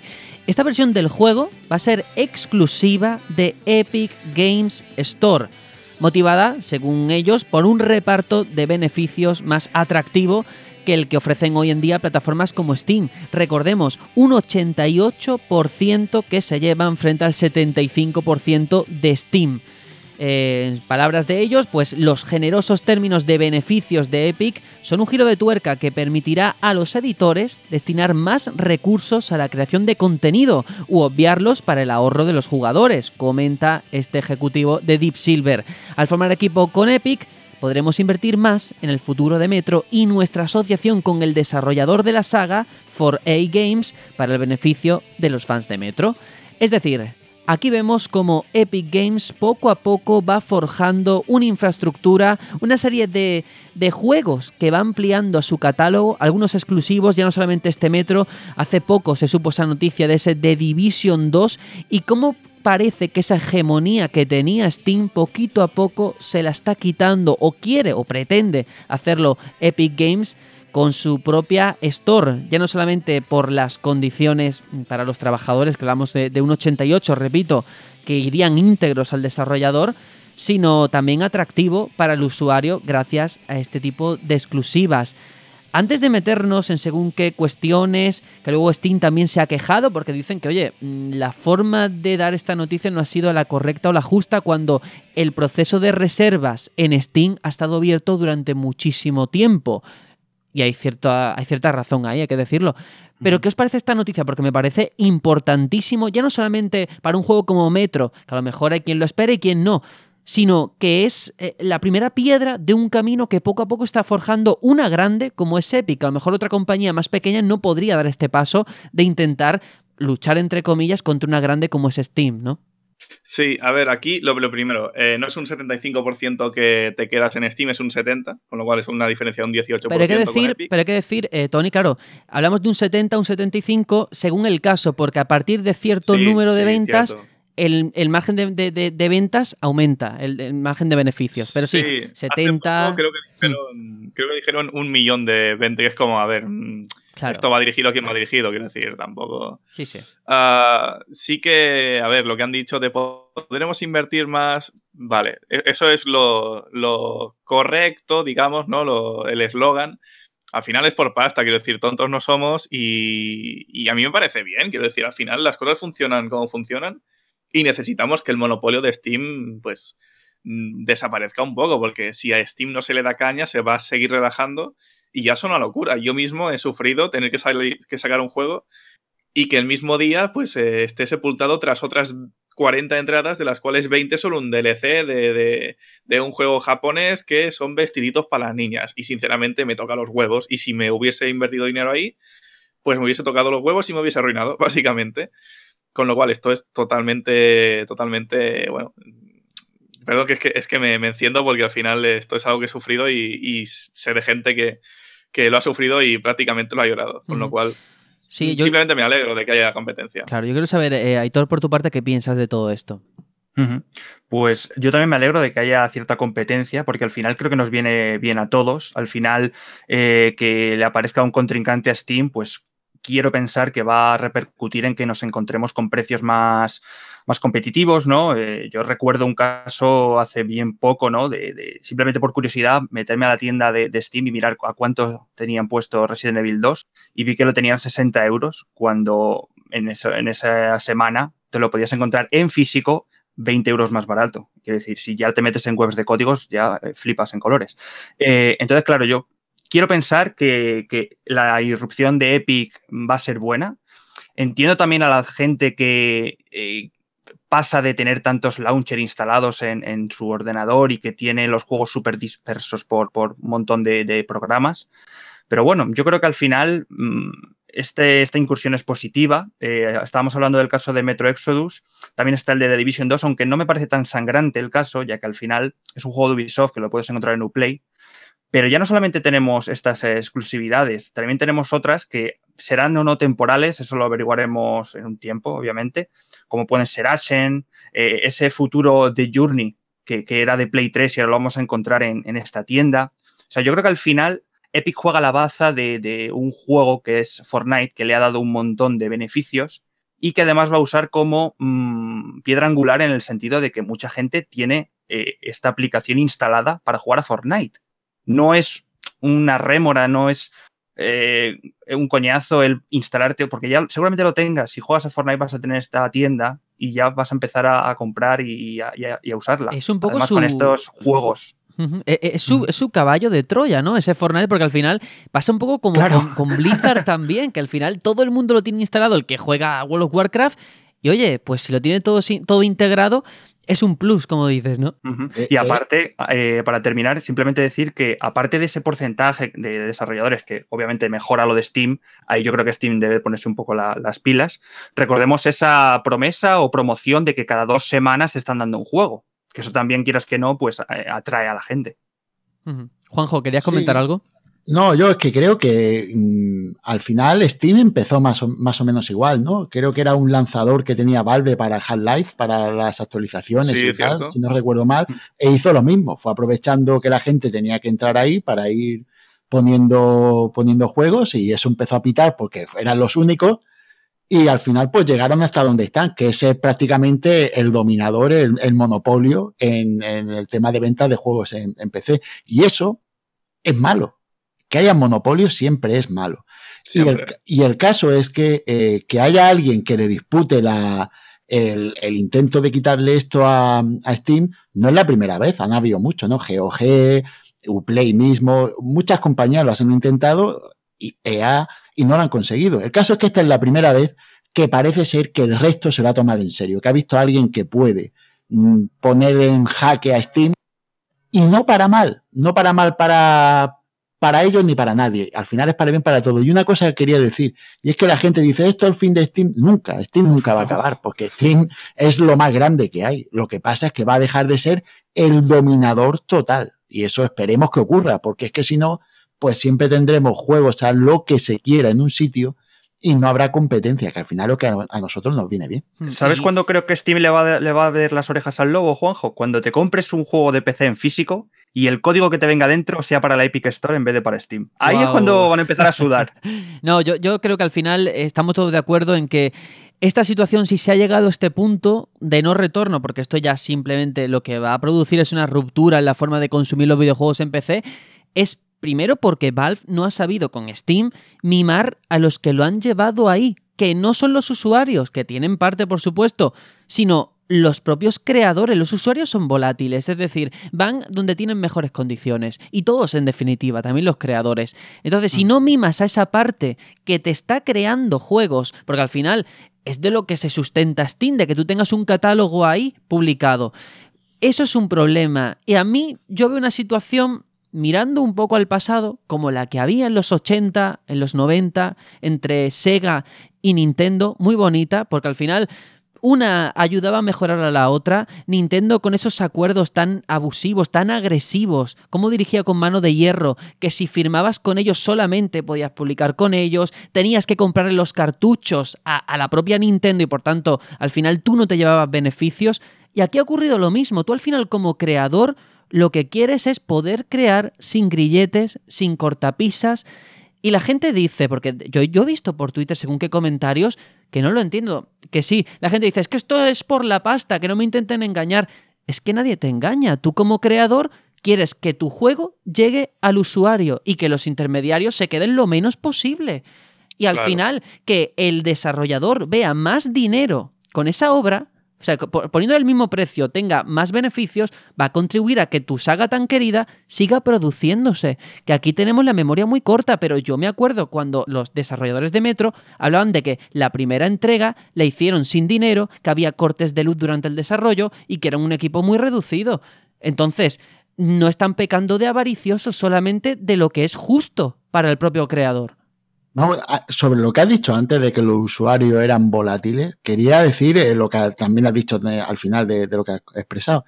Y es que hay una parte de la comunidad que está muy arraigada en Steam y ve mal que, que- haya hecho este movimiento Deep Silver, no por vender el juego a la otra compañía y tal, sino porque piensan que, le está haciendo algo malo a Steam, ¿no? Y, es porque es verdad que Steam se le debe muchísimo. Si hay un- un sitio tan sano para jugar como es el PC, gracias a lo bien que lo ha hecho Steam, esa comunidad que tiene, ese mm, eh, soporte que da, esas posibilidades de compartir juegos, de compartir cuentas, de poder devolver juegos, Guardado en la nube. lo hacen todo de una Sí, manera pero exquisita. Yo eso lo entiendo. O sea, Juanjo, yo entiendo la parte de voy a tener menos funcionalidades, que yo creo que eso al final con el tiempo Epic acabará integrando, pero es cuestión de tiempo. Es lo que, es lo que irá. así. Lo que no entiendo es eh, la fijación en una marca. Es decir, porque sea Steam, hay que ver. Es cierto que lo que ha estado feo en todo este movimiento es la forma de anunciarlo. Es decir, si has abierto un proceso de reservas, yo entiendo que el usuario esté cabreado por haber eh, puesto su reserva en Steam. Ahora, si lo vemos con perspectiva, es que sale ganando hasta el usuario, porque hay juegos que se van a publicar en Steam y en Epic que son más baratos en Epic, precisamente por esa diferencia en el margen de beneficios. Y yo como usuario Claro. quiero lo más barato. Claro. Mira, el, el usuario se está beneficiando ya por el simple hecho de que le están dando juegos gratis. Entonces ya, ya empe- ya empezamos bien, ya empezamos bien la, la guerra. Y a- acabando lo que estaba diciendo antes, eh, a todos estos usuarios que están diciendo que es que Deep Silver solo mi- mira por el dinero, me gustaría saber el porcentaje de estos usuarios que se compran los juegos directamente en Steam o se van a buscar claves en Instant Gaming o otros sitios parecidos. Al final, ellos miran o no miran el dinero. Y si ellos miran o no miran el dinero, ¿por qué cogen y ven mal que Deep Silver mire por el dinero? Sí, sí, eso es completamente al 100% con, con Juanjo. A mí lo que me, la sensación que me da es que el público que no está de acuerdo con esto, entiendo que sea por un tema de pereza de tener que ya no solamente instalarte un launcher nuevo, sino el hecho de que tienes todos tus amigos en Steam, el tener que agregarlos en el otro lado, que, que quieran tus amigos ir al otro lado. ¿Sabes? Es el, el típico, la típica guerra de WhatsApp o Telegram, ¿no? Que está todo el mundo en WhatsApp y se lo quieres llevar a Telegram y no hay manera. Sí, Aitor, Pues pero- Aquí yo lo veo un poco sí, así, ¿no? Sí, sí, pero fíjate, habla, habla de pereza.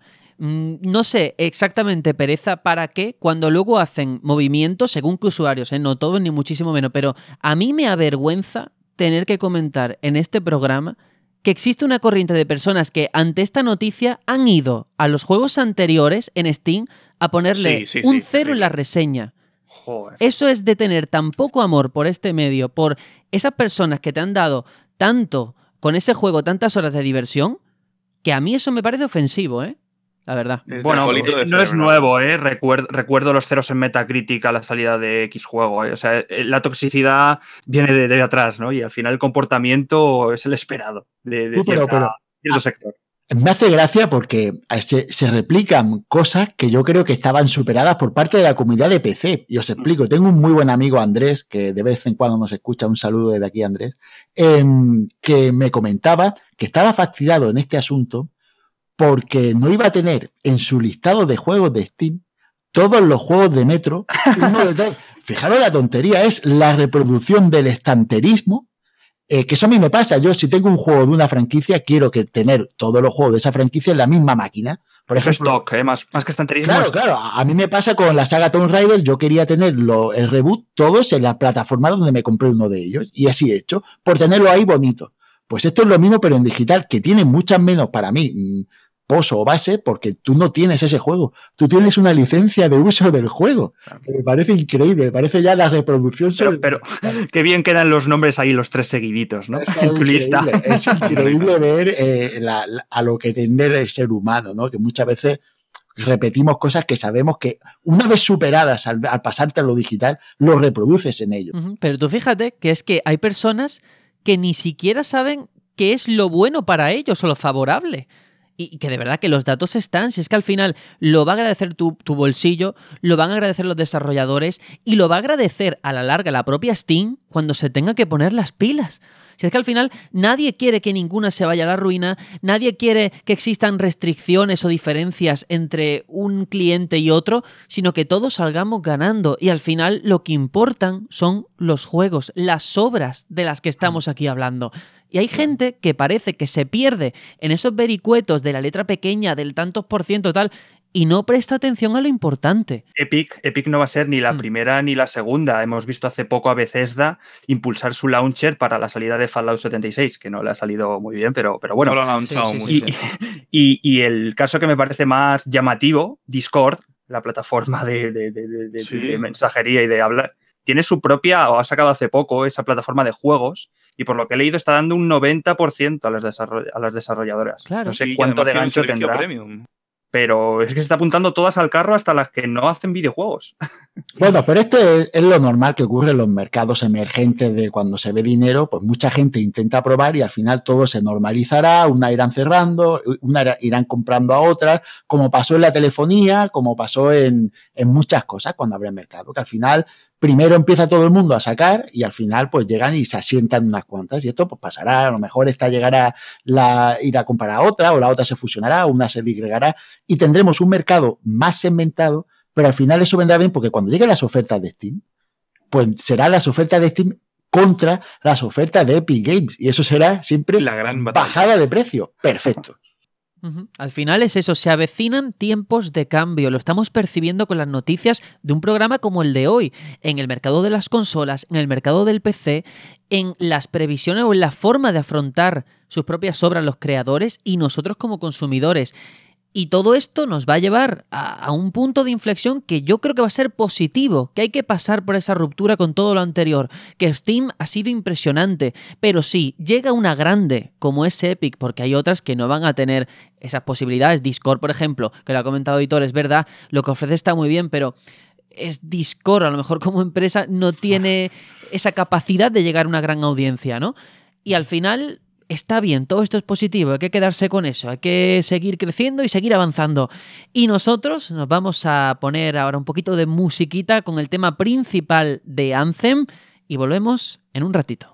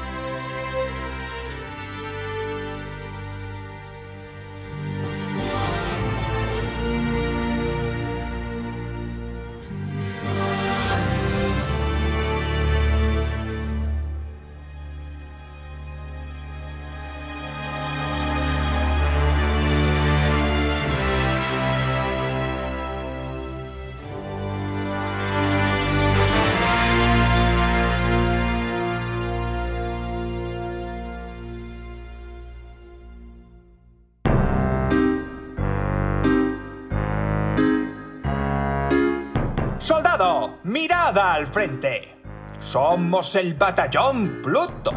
Si quieres seguir informado de la actualidad y escuchar los mejores debates y opiniones de la industria del videojuego, te recomiendo encarecidamente que sigas nuestro podcast semanal en iBox, iTunes y Spotify. Además, también tenemos página web www.elbatallonpluto.com. Y si no, también puedes seguirnos por redes sociales. Estamos en Twitter, Facebook, YouTube, Twitch y Discord. Y si tienes alguna nota de voz que enviarnos a El Batallón Responde, asegúrate de que no excede los 3 minutos y envíala a info@elbatallonpluto.com. Estaremos encantados de escucharte.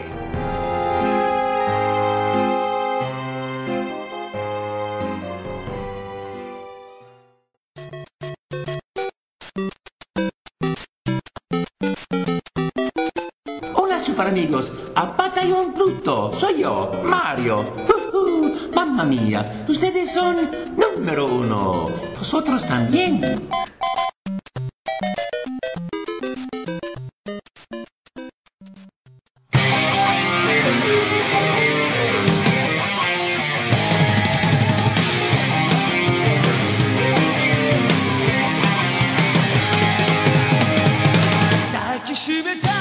Ya estamos de regreso después de esa pequeña pausa musical que dentro de poco vais a entender por qué hemos elegido esa canción, aunque la verdad es que con lo que acabo de decir pues no dejo mucho lugar al misterio o a la intriga, pero bueno, hay que hacerlo así porque ahora estamos con esta que estamos jugando esta sección, ya sabéis, donde de forma totalmente personal y subjetiva hablamos de esos títulos a los que hemos estado dándole durante la semana.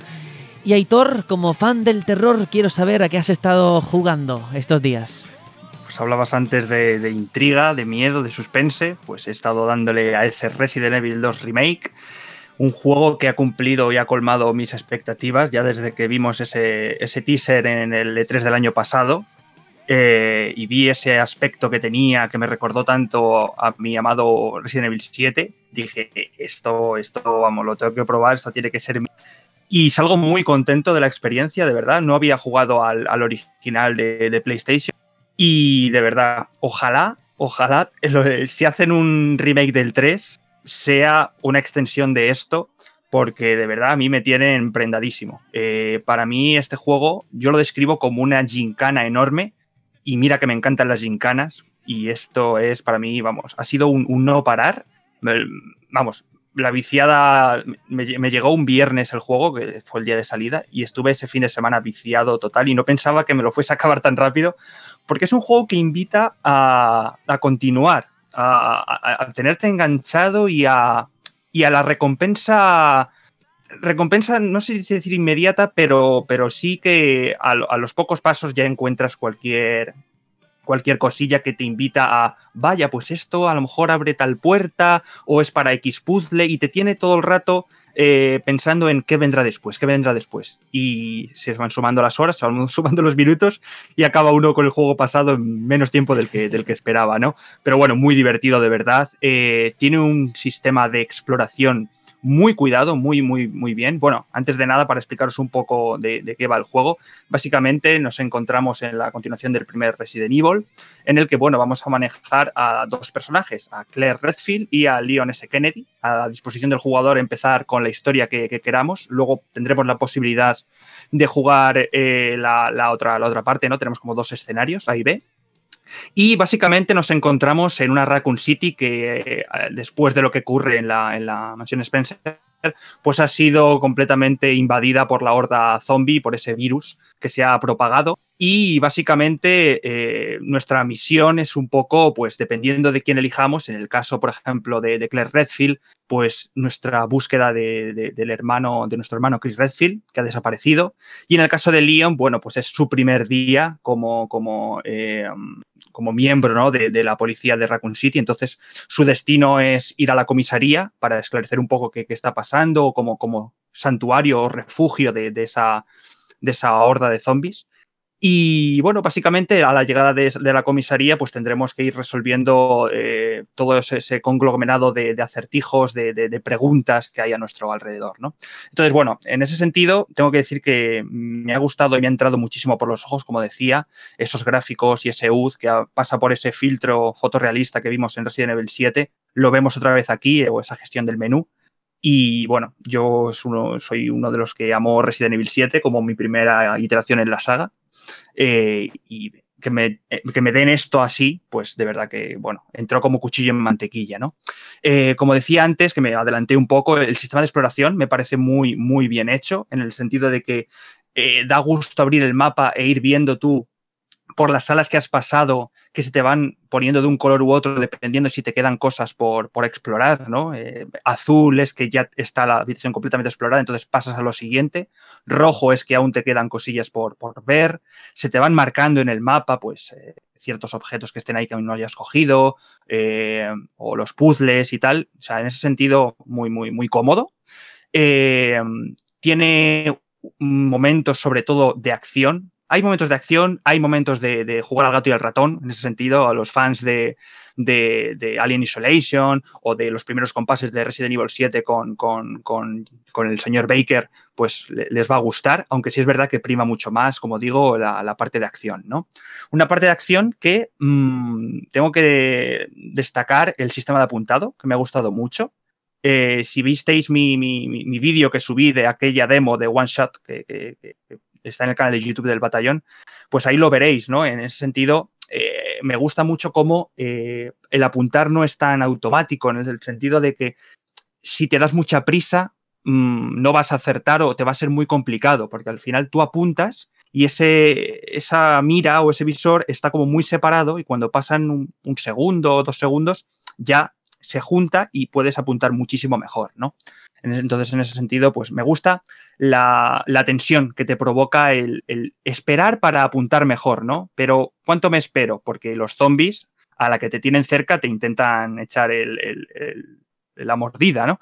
Entonces, pues me gusta mucho, aunque sí es verdad que eh, los zombies creo que se han pasado un poquito en el sentido de que parecen esponjas. En el sentido, yo lo he jugado en normal, el juego también se puede jugar en modo hardcore desde un inicio y por lo que me han contado, yo no lo he probado, es, vamos, ya el desfase total, pero ya en modo normal, me parece que los zombies resisten una cantidad de balas que no es ni medio normal. Pero a lo mejor. Y eso que dándoles en la cabeza, ¿eh? Sí, sí, o sea, a ver, yo entiendo que eso es, obviamente está muy medido y que es una cuestión de diseño para que realmente el zombie suponga un problema y que la solución principal no sea acabar con todo cuanto ves, sino salir por patas en muchas situaciones, ¿no?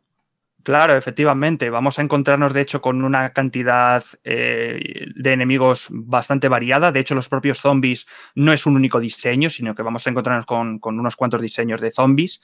Me gusta mucho el hecho de, de cómo han trabajado el, el tema de la desfiguración, por llamarlo de alguna manera. Y es que cuando tú le metes un tiro a un zombie en la boca, ves cómo, como, como le has hecho un agujero realmente en, en- la cara. Quiero decir, vas viendo la, la destrucción de, de- de- de aquello a lo que estás disparando, ya sea a la cabeza o si disparas a la rodilla varias veces, a lo mejor le partes la pierna y cae el zombie y te tiene que perseguir arrastrándose. Eso en ese sentido me gusta mucho porque le da un poquito de, variedad, ¿no? Al final eh, el arsenal es limitado, las balas son pues las que hay o las que te puedas ir fabricando y tienes que calcular muchas veces si te viene bien mejor matarlo o dejarlo un poco hecho polvo y pasar de él. En ese sentido, luego nos encontraremos con, con enemigos que no van a ser tan, tan fáciles, ¿no? Que va a requerir un poco más de, de sigilo, quizá, de no enfrentarte a ellos o, o utilizar armas mucho mejores. También la variedad de armas eh, es evidente, incluso dependiendo de quién nos elijamos, pues tendremos unas armas u otras, ¿no? En el caso de, de Claire o, de, o, de, o de-. En cuanto a bosses, tengo que decir que hay muy poquitos, no os esperéis muchos, pero bueno, hay, hay unos cuantos. Eh, otra cosilla más, el juego está en castellano, me gustan mucho la- las voces, excepto una, no voy a decir quién para no spoilear, pero hay una voz que no, me, acaba de, convencer, pero el resto de voces me parece que hacen un, una buen, doblaje. Eh, también en el, en el- en el tema de los escenarios A y B, que puedes, ya digo, elegir tanto con Clero como con Leon con quién empezar y con quién hacer la segunda vuelta, tengo una pequeña crítica que hacerle y es que a mí, en lo personal, ya digo, no jugué la, la entrega original, ¿eh? pero aquí me hubiese gustado que hubiese un poquito más de diferenciación en cuanto a localizaciones de una historia con la otra. Ya digo, Quizá a lo mejor la historia original también era así y tampoco se han querido salir un poco. Pero sí es verdad que he notado en, ese escenario B, en, esa segunda vuelta que tú haces con el otro personaje, que no es exactamente igual, evidentemente, pero sí he notado, he notado en algunas eh, ocasiones la sensación de repetición. De decir, yo por aquí ya he pasado hace ayer, por ejemplo, mismo, eh, con el otro personaje y tengo que hacer lo mismo. Si es verdad que algunos puzzles cambian, algunas combinaciones cambian, pero sí que es verdad que hay tramos que, me, han, supuesto como esa sensación de repetición, aunque también es verdad que hay localizaciones exclusivas de, cada uno, ¿no? Y luego, mm, para terminar, también comentar eh, que también tenemos contenido extra, ¿no? Eh, una vez que te pasas el juego dos veces y ves ese final verdadero, pues tienes un contenido extra a modo desafío, que alguno ya se intuirá lo que es. Y también decir que ya dentro de muy poco vamos a tener un DLC gratuito con tres microhistorias que estoy deseando de, probar. Eh, al final del todo, decir que me ha durado unas 13 horas y media. Mm, no es un juego excesivamente largo, de hecho, me, sorprendió. Eh, lo, poco que tardó en, pasármelo. De hecho, el escenario A es mucho más, un poquito más largo que el B. Pero oye, 13 horas y media eh, disfrutadas y muy satisfactorias. Toma ya, yo fíjate, estaba esperando con muchísimas ganas tus impresiones, eh, porque claro, tú lo miras todo esto con unos ojos muy especiales, porque tú lo has dicho, no jugaste el original, que mm, eso también creo que al final hace que estas impresiones sean precisamente eso tuyas y muy distintas a las que puede tener un fan, ¿vale? Entonces, claro, todo esto que has estado contando creo que habla muy bien, habla muy bien de esa vigencia de la propia propuesta, que a día de hoy, efectivamente, al ser un remake, han toqueteado cosas, pero al final el núcleo sigue siendo fiel al original y eso hace que la puerta de entrada para personas como tú y otros que recuerdan cuando lo jugaron en su día sea igualmente satisfactoria. Y yo, fíjate, lo veo como un ejemplo de remake, el primero de este año posiblemente, nominable a mm, Toti a mejor remake de 2019. ¿eh? Yo me acuerdo del año pasado con Shadow of the Colossus y este estaría ahí. Y yo te quería hacer una pregunta, Hitor, porque claro, después de haber jugado eh, eh, lo que fue Resident Evil 7 a este 2, Mm, ¿Te animarías ahora a jugar a más Resident Evil después de este? Sí, y bueno, ya si me lo pones, ya te digo, con, con el. Si me lo pasas por el filtro de, esos dos, es decir, eh, sé que tenemos ese Resident Evil HD eh, Remake que salió hace 3, 4 años quizá, pero yo veo un cambio muy bestia, ¿no? En ese sentido, ese, ese juego me parece más una remasterización, de hecho, el propio nombre HD, ¿no? Como que lo, lo indica, ¿no? Y aquí veo desde luego algo hecho de cero a conciencia. Y si es verdad que me llama, ahora mismo yo jugaría perfectamente ese, Resident Evil 1, pero ya si me lo pones desde, este filtro, lo voy a disfrutar millones de veces más. Porque es que es eso, al final han tocado cosas, pero la esencia está ahí. Eh, esa gestión del inventario que tienes que ir eh, aumentando porque no todo te cabe y tienes esas cajas eh, donde vas guardando las cosas, pero, pero tú también te tienes que llevar qué me llevo, qué no me llevo, qué combino. Todo eso está ahí, todo confluye muy bien con los puzzles, con las situaciones y de verdad que jugadlo cuanto antes porque si os gustó Resident Evil 7, a pesar de este cambio de enfoque en tercera persona, os va a gustar igual. Y todo va en sintonía con ese cambio de mentalidad, con esa Capcom que parece pues que ahora sí se ha reconciliado con su público, porque de verdad todo lo que yo escucho sobre este juego es positivo. Me consta que Santiago por Discord, bueno, todos los días pone mensajes de me, lo he pasado con el platino, eh, en modo experto, cosas así que yo digo, madre mía, me quedo muerto pero efectivamente habla muy bien del juego, habla muy bien de la maniobra de Capcom y yo no sé los demás si queréis preguntarle algo a Aitor. Eh, sí, yo sobre Leon realmente. Hay esta, eh, digamos, esta discusión sobre, no, es que Leon parece un chavalillo pequeño, eh, muy jovencito. Yo jugué al, a la One Shot Demo también y sí que es verdad que, a ver, hay un cambio un poco bestia, es un poco más lo ves un poco más, digamos, eh, chiquitín, más, eh, más jovencito. Pero vamos, eh, vamos a, es que a mí esto me encanta porque, claro, aquí yo diría que la mitad del batallón no jugó al original Y claro, hay que entender también el background del propio personaje. Es su primer día de trabajo. Pero, Entonces, claro, claro. ¿Cómo va a ser Leon? Pues un tío. chavalito. Es que- A ver, Tony. A ver, pero es que me has chafado la pregunta, porque iba a decir justamente eso, pero en contraposición a los Leons posteriores, claro, eh, sí que aquí una cosa es, en mi opinión, ver que es el primer día de trabajo, tienes sus inseguridades, tienes de, hostia, vaya, vaya percal me, me encuentro aquí, pero aún así, ¿crees que han intentado tener una audiencia más joven, digamos, haciendo que ese Leon no fuese ya tan eh, maduro, por decirlo de alguna manera? Es difícil de explicar, pero que hasta parece que es muy jovencito de cara. Bueno, de, de hecho, eh, notas que es su primer día de oficina porque hay una de las estancias en las que tienen colgados un Welcome Leon allí eh, para, para- para recibirle, ¿no? Pero en cuanto al personaje en sí, yo en toda su, su trama, yo le he visto siempre, aun- aunque lo pinten como muy joven, su primer día y tal, yo le he visto un tío maduro, con, con nervios de acero en ese sentido, y, y que yo creo que también un poco le da un poco de background en el sentido de que él ya tiene un poco de- de entrenamiento, por así decirlo, ¿no? Que ha pasado las pruebas para, para pertenecer a, a esa, a esa- a ese cuerpo, ¿no? De, de Raccoon City. Y yo, lo he yo no lo he visto en situaciones donde se ponga nervioso, desesperado, que le dé que pensar, ay, habré hecho bien, habré hecho. No, no, le he visto un, un- un personaje decidido. De hecho, bueno, a, más de uno ahora mismo le está dando un parraque de, de las cosas que se están como- como comentando aquí. Juanjo, por favor, eh, la voz de la experiencia, pongo un poco de orden aquí, ¿no? Bueno, yo simplemente decir que yo cuando probé la, la demo me gustó bastante y, y era solo por corroborar mi opinión, si, si Aitor lo ve igual, en que aunque esté basado en un juego antiguo, se ve totalmente moderno hasta en Sí. mecánicas y en forma de juego. Sí, sí, sí.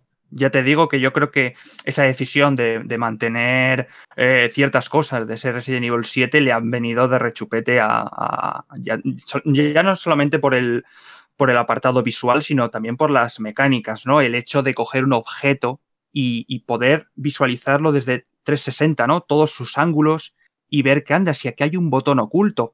Y, y como ese ejemplo, un montón de cosas más, ¿no? Quiero decir que al final han sabido aunar lo viejo con lo nuevo. Y yo creo que aquí hay juego para disfrutar tanto al veterano como al que se incorpora ahora. Eh, Juanjo, si te parece, vamos a quedarnos con eso porque vamos regular de tiempo y precisamente vamos a ir contigo porque antes hemos escuchado unas notas, unas melodías por ahí en ese interludio musical, en ese anthem, pero tiene relación con lo que tú nos vas a traer, ¿no? Sí, sí, porque yo voy a traer algo de actualidad, voy a traer unas primeras impresiones de, esta demo de Anthem que ha habido, ¿no? Que, bueno, pues ya sabemos, un juego que ha producido Electronic Arts, ha desarrollado BioWare y que saldrá el 22 de, de este mes de febrero. Y, y, bueno, saldrá para Play 4, One y PC, aunque yo lo he podido jugar en PC y en Xbox One, tanto en la demo VIP como en la beta abierta. La beta abierta sí ha sido en PC y en One y la VIP solo fue en PC. ¿De acuerdo? Bueno, eh, el género es algo no sé cómo decirlo, porque yo al final me he puesto a escribir lo que pensaba que era y es un action RPG de mundo abierto multijugador en tercera persona. ¡Wow! Y espero, espero que se entienda todo lo que abarca este juego. Porque además, no he fallado en nada de lo que he dicho. ¿eh? Es un action RPG porque le veleas al personaje en un mundo abierto, en unos entornos vastísimos, multijugador en la esencia del juego y en tercera persona, porque así es como se desarrolla el juego en la parte de acción. ¿Vale? En el caso es que manejamos a un librancero, que por cierto me encanta la traducción, en inglés es un freelance y aquí se le ha llamado librancero. Freelance. Librancero, qué crack. Sí, sí, sí, sí, sí, me he quedado, vamos, me ha, me ha gustado en el fondo, ¿no? y bueno, al final son los pilotos de las alabardas, ¿no? Que son esos, esos esqueletos ultra espectaculares tipo Iron Man que, que se han visto en los trailers y que te llaman muchísimo la atención y que están guapísimos, ¿eh? tengo que decirlo. Bueno, comenzamos en una ciudad pues, que se llama Fuerte Tarsis, donde se desarrolla la trama de la demo, una trama bastante sencilla, no podemos pedirle más a esto, y hace las veces de base de operaciones, y la ambientación tengo que comentar que se da una iglesia tipo mercado árabe, tanto por la música, hay toldos, pasillos estrechos, puestos, da así un, un rollito así de, pues no sé, de ágrava moderna esta zona, tengo que aclarar una cosa, y es que en, todo este desarrollo de Fuerte Tarsis se juega en primera persona y el personaje no corre, que es algo que a mí me ha, me ha molestado bastante, no poder ir rápido a los sitios para poder ponerme a jugar, que es lo que uno quiere rápidamente, ¿no? Y el caso es que una vez que no, se nos plantea la misión de una manera un poco simple, vas a hablar con alguien, te dice cuatro cosas que en el fondo no interesan, tú lo que quieres es jugar. Eh, nos dirigimos a nuestra barda, que es eh, la máquina en cuestión, para dar paso a, la acción. Y bueno, podremos elegir o bien seguir la misión propuesta, que es la, en un mapa marcado, o acceder al modo libre o baluarte, que son otros modos que se nos dan. La misión principal se divide en unos pocos actos, ¿no? Un pocas partes, eh, donde se plantean distintos escenarios y, da a entender un poco las mecánicas, porque está bien elegido que en cada sitio tienes una manera de combatir distinta, con unos enemigos con unas fortalezas diferentes, unos puntos... Es como si dijéramos una muestra, ¿no? Que está muy bien como, como lo han planteado. Después, modo libre, en el que podremos ver ese factor de exploración del juego y podemos ir viendo el entorno que, que encontrar diferentes elementos útiles para, para fabricar equipos, porque esto es muy importante. Mola que tú vas por el escenario y te vas encontrando ciertas cosas que puedes recolectar para después poder ir mm, fabricando material, granadas, armamento, que está guay eso, ¿no? Es añadir más cosas al juego. Y, y después el baluarte que yo lo he, lo he visto como una especie de modo horda, donde nos desplazaremos por distintos emplazamientos recolectando unos objetos que, que nos piden mientras acabamos con muchos enemigos. Es una cosa que ahí empiezan a aparecer bichos por todo. A mí me ha costado muchísimo. Además, el hecho de- del elemento cooperativo con gente que no conoce hace que sea difícil de coordinarte, ¿no? Al final cada uno va a lo suyo y, y esto lo suyo es jugarlo con, con amigos, ¿no? En los tres modos lo he jugado en cooperativo porque así es como está planteado y hasta cuatro jugadores. Y al final de los modos de acción se nos premia con botín, que eso mola bastante, y experiencia para mejorar nuestro personaje. Ahora paso a hablar directamente de las alabardas, en las que tenemos de, cuatro tipos distintos. ¿no? Están las comandos, que son las la equilibradas, es la, básica, la que se ve en casi todas las imágenes, esa que vemos es el, comando. Es la que te dan de salida. Después el coloso, que es de fuerza melee, un pedazo de, armadura gigantesca, un, un bicharraco. La tormenta, la armadura tormenta en la que mm, será una especie de mago, podríamos decirlo así, porque altera los elementos, ¿no? Utiliza fuego, agua y tal, pues para, para alterar la, lo que sería el mago en otro tipo de juegos de este estilo. Y el interceptor, que es agilidad. Básicamente este se dedica a ir a todos lados a todo pistón y a curar a la gente y, el rollo este, ¿vale? Y después decir que son altamente personalizables tanto en el equipo, porque le puedes mm, personalizar las habilidades, las armas, eh, las granadas, eh, diferentes cosas, como en la apariencia, pudiendo cambiar desde el color propio de, de la alabarda, como los propios elementos, yo, que sé, el casco, los brazos, adornos, animaciones, y aquí es donde puede aparecer el sistema de financiación alternativo ya que todos conocemos, pues ya que lo- los elementos des- desbloqueables tienen un coste en moneda que te dan en el juego y que nos dan también la posibilidad, porque se ve ahí el, el icono, aunque no te no pone nada, de una cosa que llaman cristales. Y se intuye que eso ya será el hecho del pago. Pago con cristales y pago para que me den cristales y con esos cristales puedo comprar eh, equipo. Y ahí es donde está el rollito, ¿no? Que sabemos que esto EA por algún lado lo va a meter y ya estamos acostumbrados. Hablando ya directamente del gameplay, digo que una vez que superamos el matchmaking, y digo superamos porque la demo VIP era un auténtico problema, de hecho mucha gente la echó para atrás.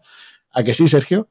Eh, Eh, sí, ¿no? De hecho, claro, estás aquí explicando un montón de cosas y yo estaba pensando, ¿por qué Juanjo no ha empezado a hablar co- con lo que yo creo que es más importante, con su experiencia de juego? Porque nosotros estuvimos en esa demo VIP y, oye, hubo muchos problemas. No sé, Juanjo, si lo quieres contar ahora o después, claro, claro, ¿no? pero hay que decirlo, ¿no? Hay que ser iba, honesto. iba a decir dos cosas. Primero, que tuvimos que descubrir el truco para poder jugar, porque era un show, ¿no? Nos poníamos a jugar los dos y el caso es que se ponía a cargar la pantalla de carga y cuando estaba llegando casi al final, se quedaba ahí. Ahí se quedaba pillado. Y entonces, pues decidimos, no me acuerdo, creo que fue Sergio, dijo, mira, yo voy a cerrar esto a capón.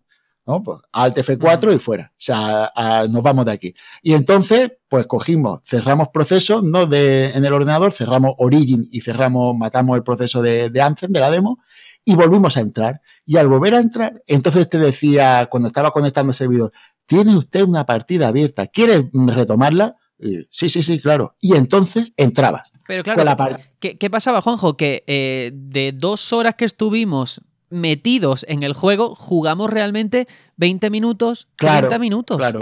Claro, ese era el problema, que estabas más haciendo este proceso que estamos diciendo, porque además los demás ya llevaban la partida empezada, como que tú ya entrabas con los demás ya habiendo hecho cosas y tú ya te habías perdido algunos, algunos actos que se habían realizado.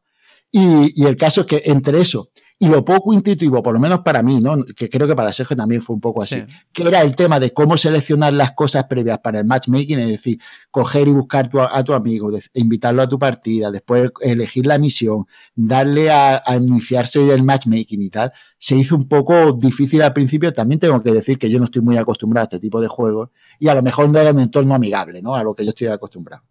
Pero bueno, una vez superado esto, que es lo más problemático, pero no puedo achacar al juego, sino que debo achacar a la demo, porque esto no es el juego, es que entramos en un mundo precioso. El juego, hay que decirlo, es bonito, ¿no? Lo siguiente, es inmenso, es muy espectacular, con zonas muy altas, es algo que me gustó bastante, el hecho de que la, la, la alabarda vuele hace que hayan unos cortados inmensos, con unas cascadas altísimas, unos lagos, vegetación, y el volar libremente, aunque no de manera ilimitada, hay que decir que al final el, el turbo se como que se calienta y tienes que esperar a que pase un tiempo para poder otra vez echar a volar, eh, da la sensación de, de, que no tiene fin. No sé si a ti te pasó igual, Sergio.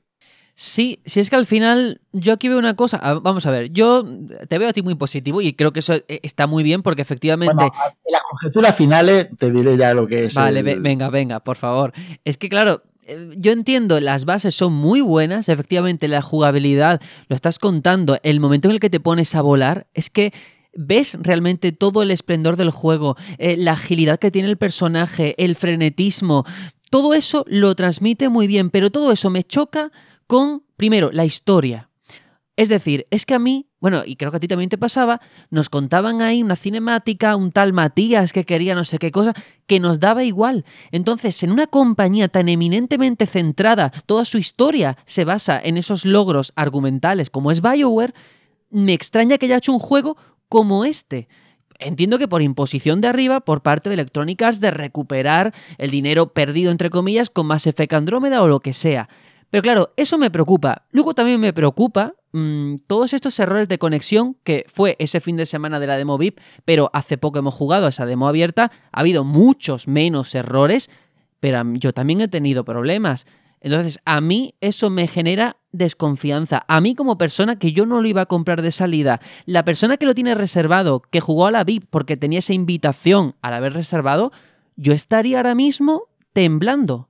Y eso al final es, en cierta forma, defraudar a tus fans. Ya no hablo de la gente a la que puedas retener o conseguir, sino a tu base sólida. Y ya digo, a lo mejor estoy poniendo yo la, la parte vinagre, ¿eh? pero todo lo demás efectivamente eh, da rabia porque lo jugable es tan bueno, tan bueno, que eh, no entiendo cómo se boicotea la propia Electronic Arts. Sí, sí, sí. Bueno, yo, el hecho de que sea un juego de BioWare, hay una, algunas partes que sí te das cuenta de que es porque la documentación del juego, lo que llaman el Cortex y tal, ahí hay bastante. Ahí hay, ya ves que es muy BioWare de que te meten mucha información, mucha documentación y ahí lo notas que son ellos. Y la historia, sigo queriendo creer, o queriendo creer, perdón, que, que esto es un problema de la demo y que será, estará mejor desarrollada cuando llegue el juego en sí. Espero que sea así, no es mi, mi anhelo. Y sobre lo que has dicho, por supuesto, segundo tus palabras. De hecho, yo no compré Splatoon 2 por los problemas que tuve con, con, la, con la beta que se, que se hizo, con el test, quiero recordar, y el caso es que lo compré después cuando ya vi que funcionaba bien. Y esto le puede pasar a este juego.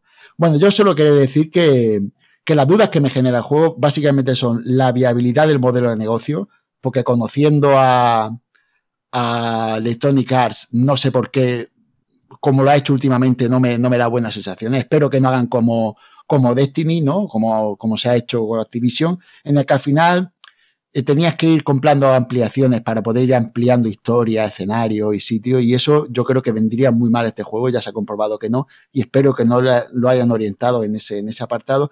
Y después que me he dado cuenta jugando, porque he jugado bastante, en que se necesitan amigos para poder jugar. Esto jugarlo solo es bastante complicado porque aquí o tienes complicidad con quien juegas o al final no, no vas a disfrutar. Y espero de nuevo decir lo, que hemos comentado, que los problemas técnicos que se han visto en la demo, pues que, que no nos saquen de, de, punto, porque a mí, por ejemplo, el hecho de estar jugando y que me saquen de la partida así de buena primera, como me pasó en la One, pues no me, no me gustó. Vale que fue solo una vez, pero en tres días que te pase una vez es bastante malo. Así que yo, mi, mi, resolución sería luces y sombras. Y que me ha gustado bastante, pero que tengo ahí un puntito de desconfianza. Yo espero, hombre, por el bien de los usuarios principalmente y de la propia BioWare, que sé que tiene talento y tiene potencial, que ojalá salga bien todo, pero de momento eso genera incertidumbre, genera eh, dudas y miedos, porque al final nosotros hicimos dos directos.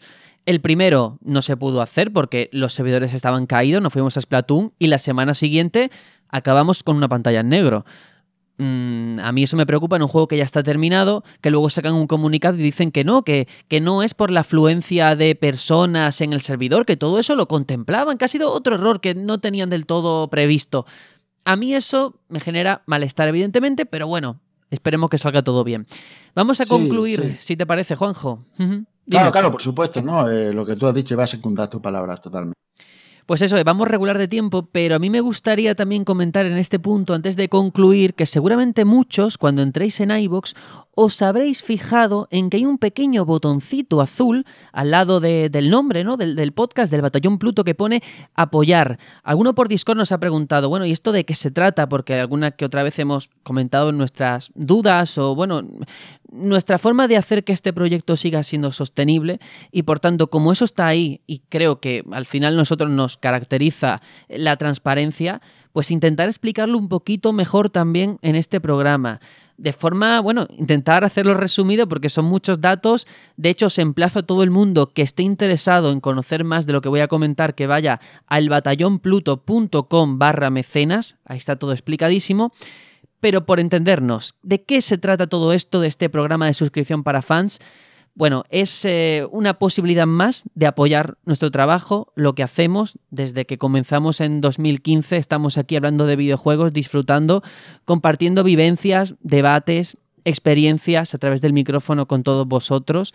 Yo creo que hemos formado una gran familia, no solamente nosotros cuatro, sino a través de ese Discord, a través de tantos y tantos compañeros y que todo eso, todo ese lugar tan mágico que hemos construido, queremos que siga existiendo durante muchísimo tiempo.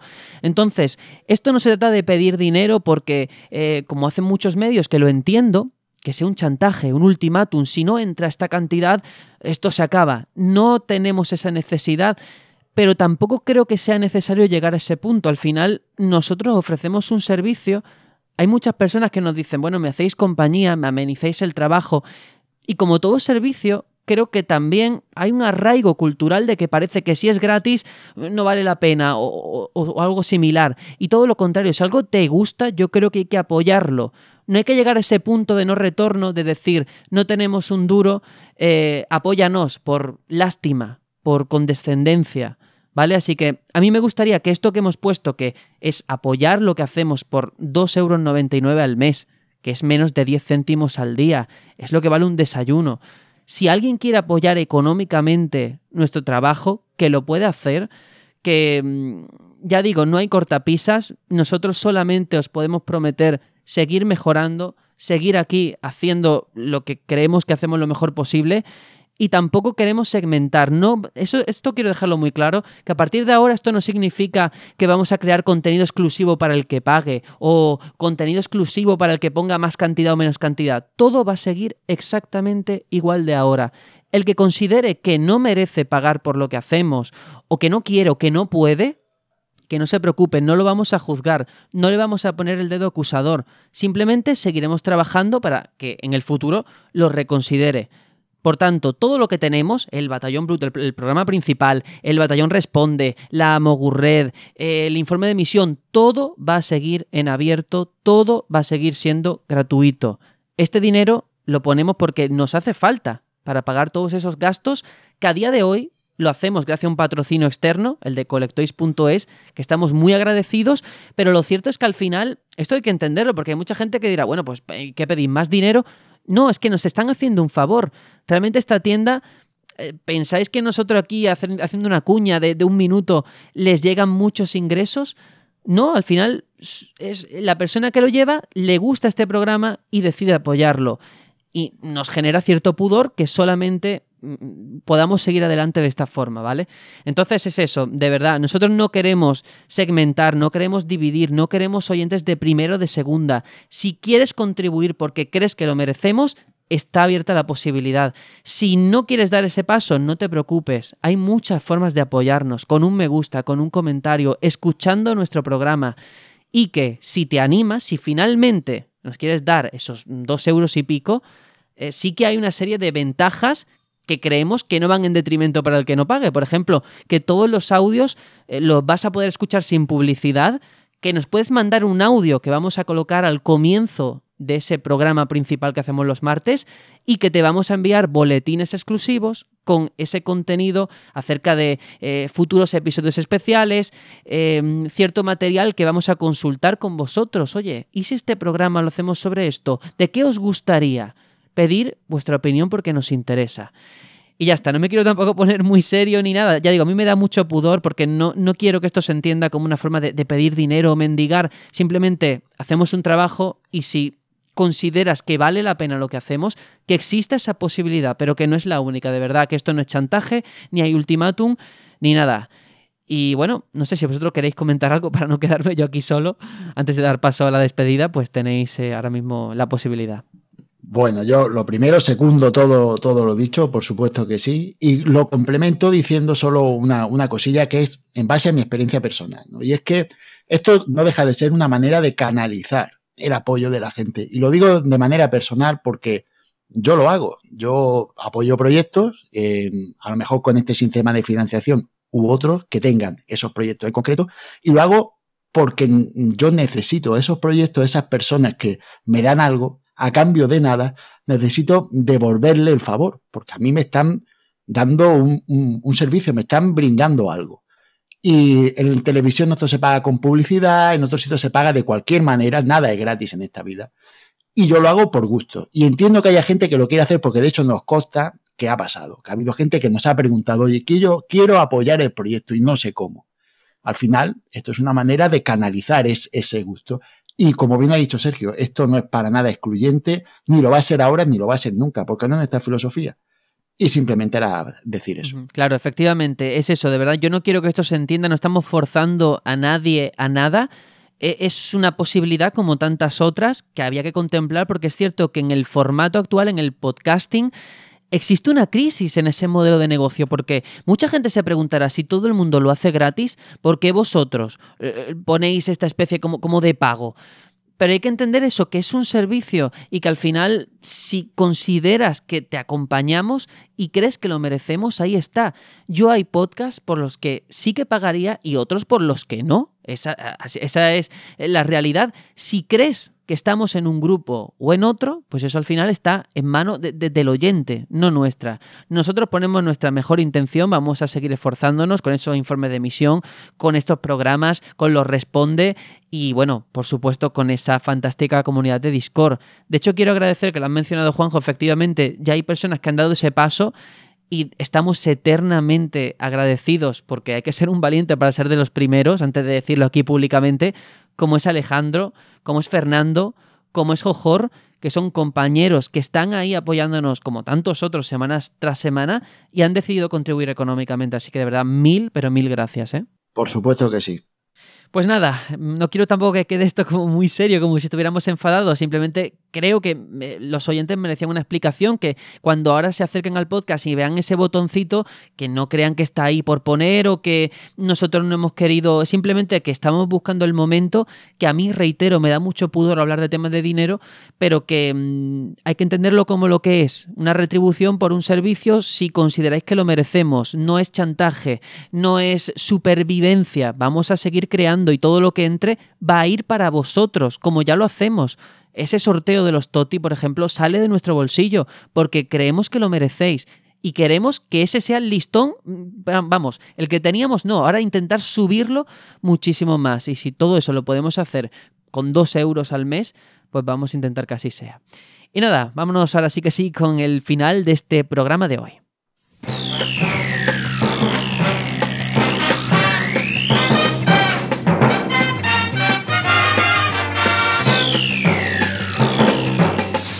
Bueno, Tony, nos despedimos hasta la próxima semanita. Pues hasta la próxima semana. La verdad es que la semana ha estado llena, llena de cositas. Que si esas no sé cuántas unidades, ya 32 millones de unidades de Switch vendidas. Que si la posible retrocompatibilidad en Play 5 de todo lo anterior. Uf, eh, tela de la marinera. Ahora pues eh, a descansar, a jugar a Kingdom Hearts 3 y bueno, pues a seguir disfrutando. Sí, sí. A ti te tiene que llegar dentro de nada el Travis Strike este, ¿no? Travis Strikes Again, de hecho, miré el otro día y me ponía, además de pago aceptado, bueno, paiement accepté, porque esto es francés, me ponía pre-order hecha. Supongo que ya estará tramitado para ser enviado o lo estarán preparando ya, que es una edición, para quien no lo sepa, una edición distinta que hace una editora francesa que también ha hecho ediciones para Resident Evil 2, Mega Man, etcétera.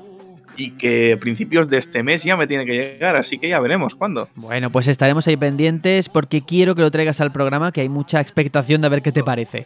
Y nada, Hitor, lo mismo, nos vemos la próxima semana.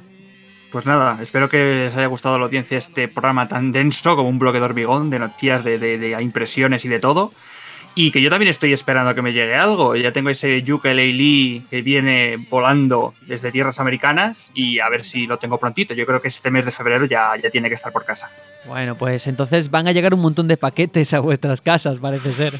Me alegro mucho. Al final, el de correo seguro, el que sea, trae la felicidad muchas veces. Otras no, ¿eh? Cuando no cumple. Pero bueno. Y lo mismo, Juanjo, que nos despedimos de, de este regreso, ¿no? Que ha supuesto el programa de hoy.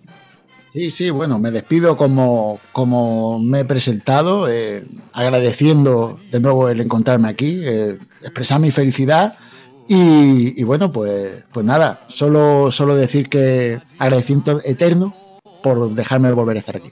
Pues nada, ahora a divertirse, a seguir con esto. Y fíjate que yo siempre digo, bueno, vamos a intentar hacer el programa más corto. Pues otra vez no hemos pasado de las dos horas. Yo es que no sé qué ocurre, pero bueno, creo que al final es porque merecía la pena y, y eso siempre es importante. Cuando hay contenido hay que aprovecharlo, que luego hay meses de sequía, ¿eh? Así que nada, ahora sí que sí, nos despedimos y nos vemos la semana que viene. Adiós. Chao, chao.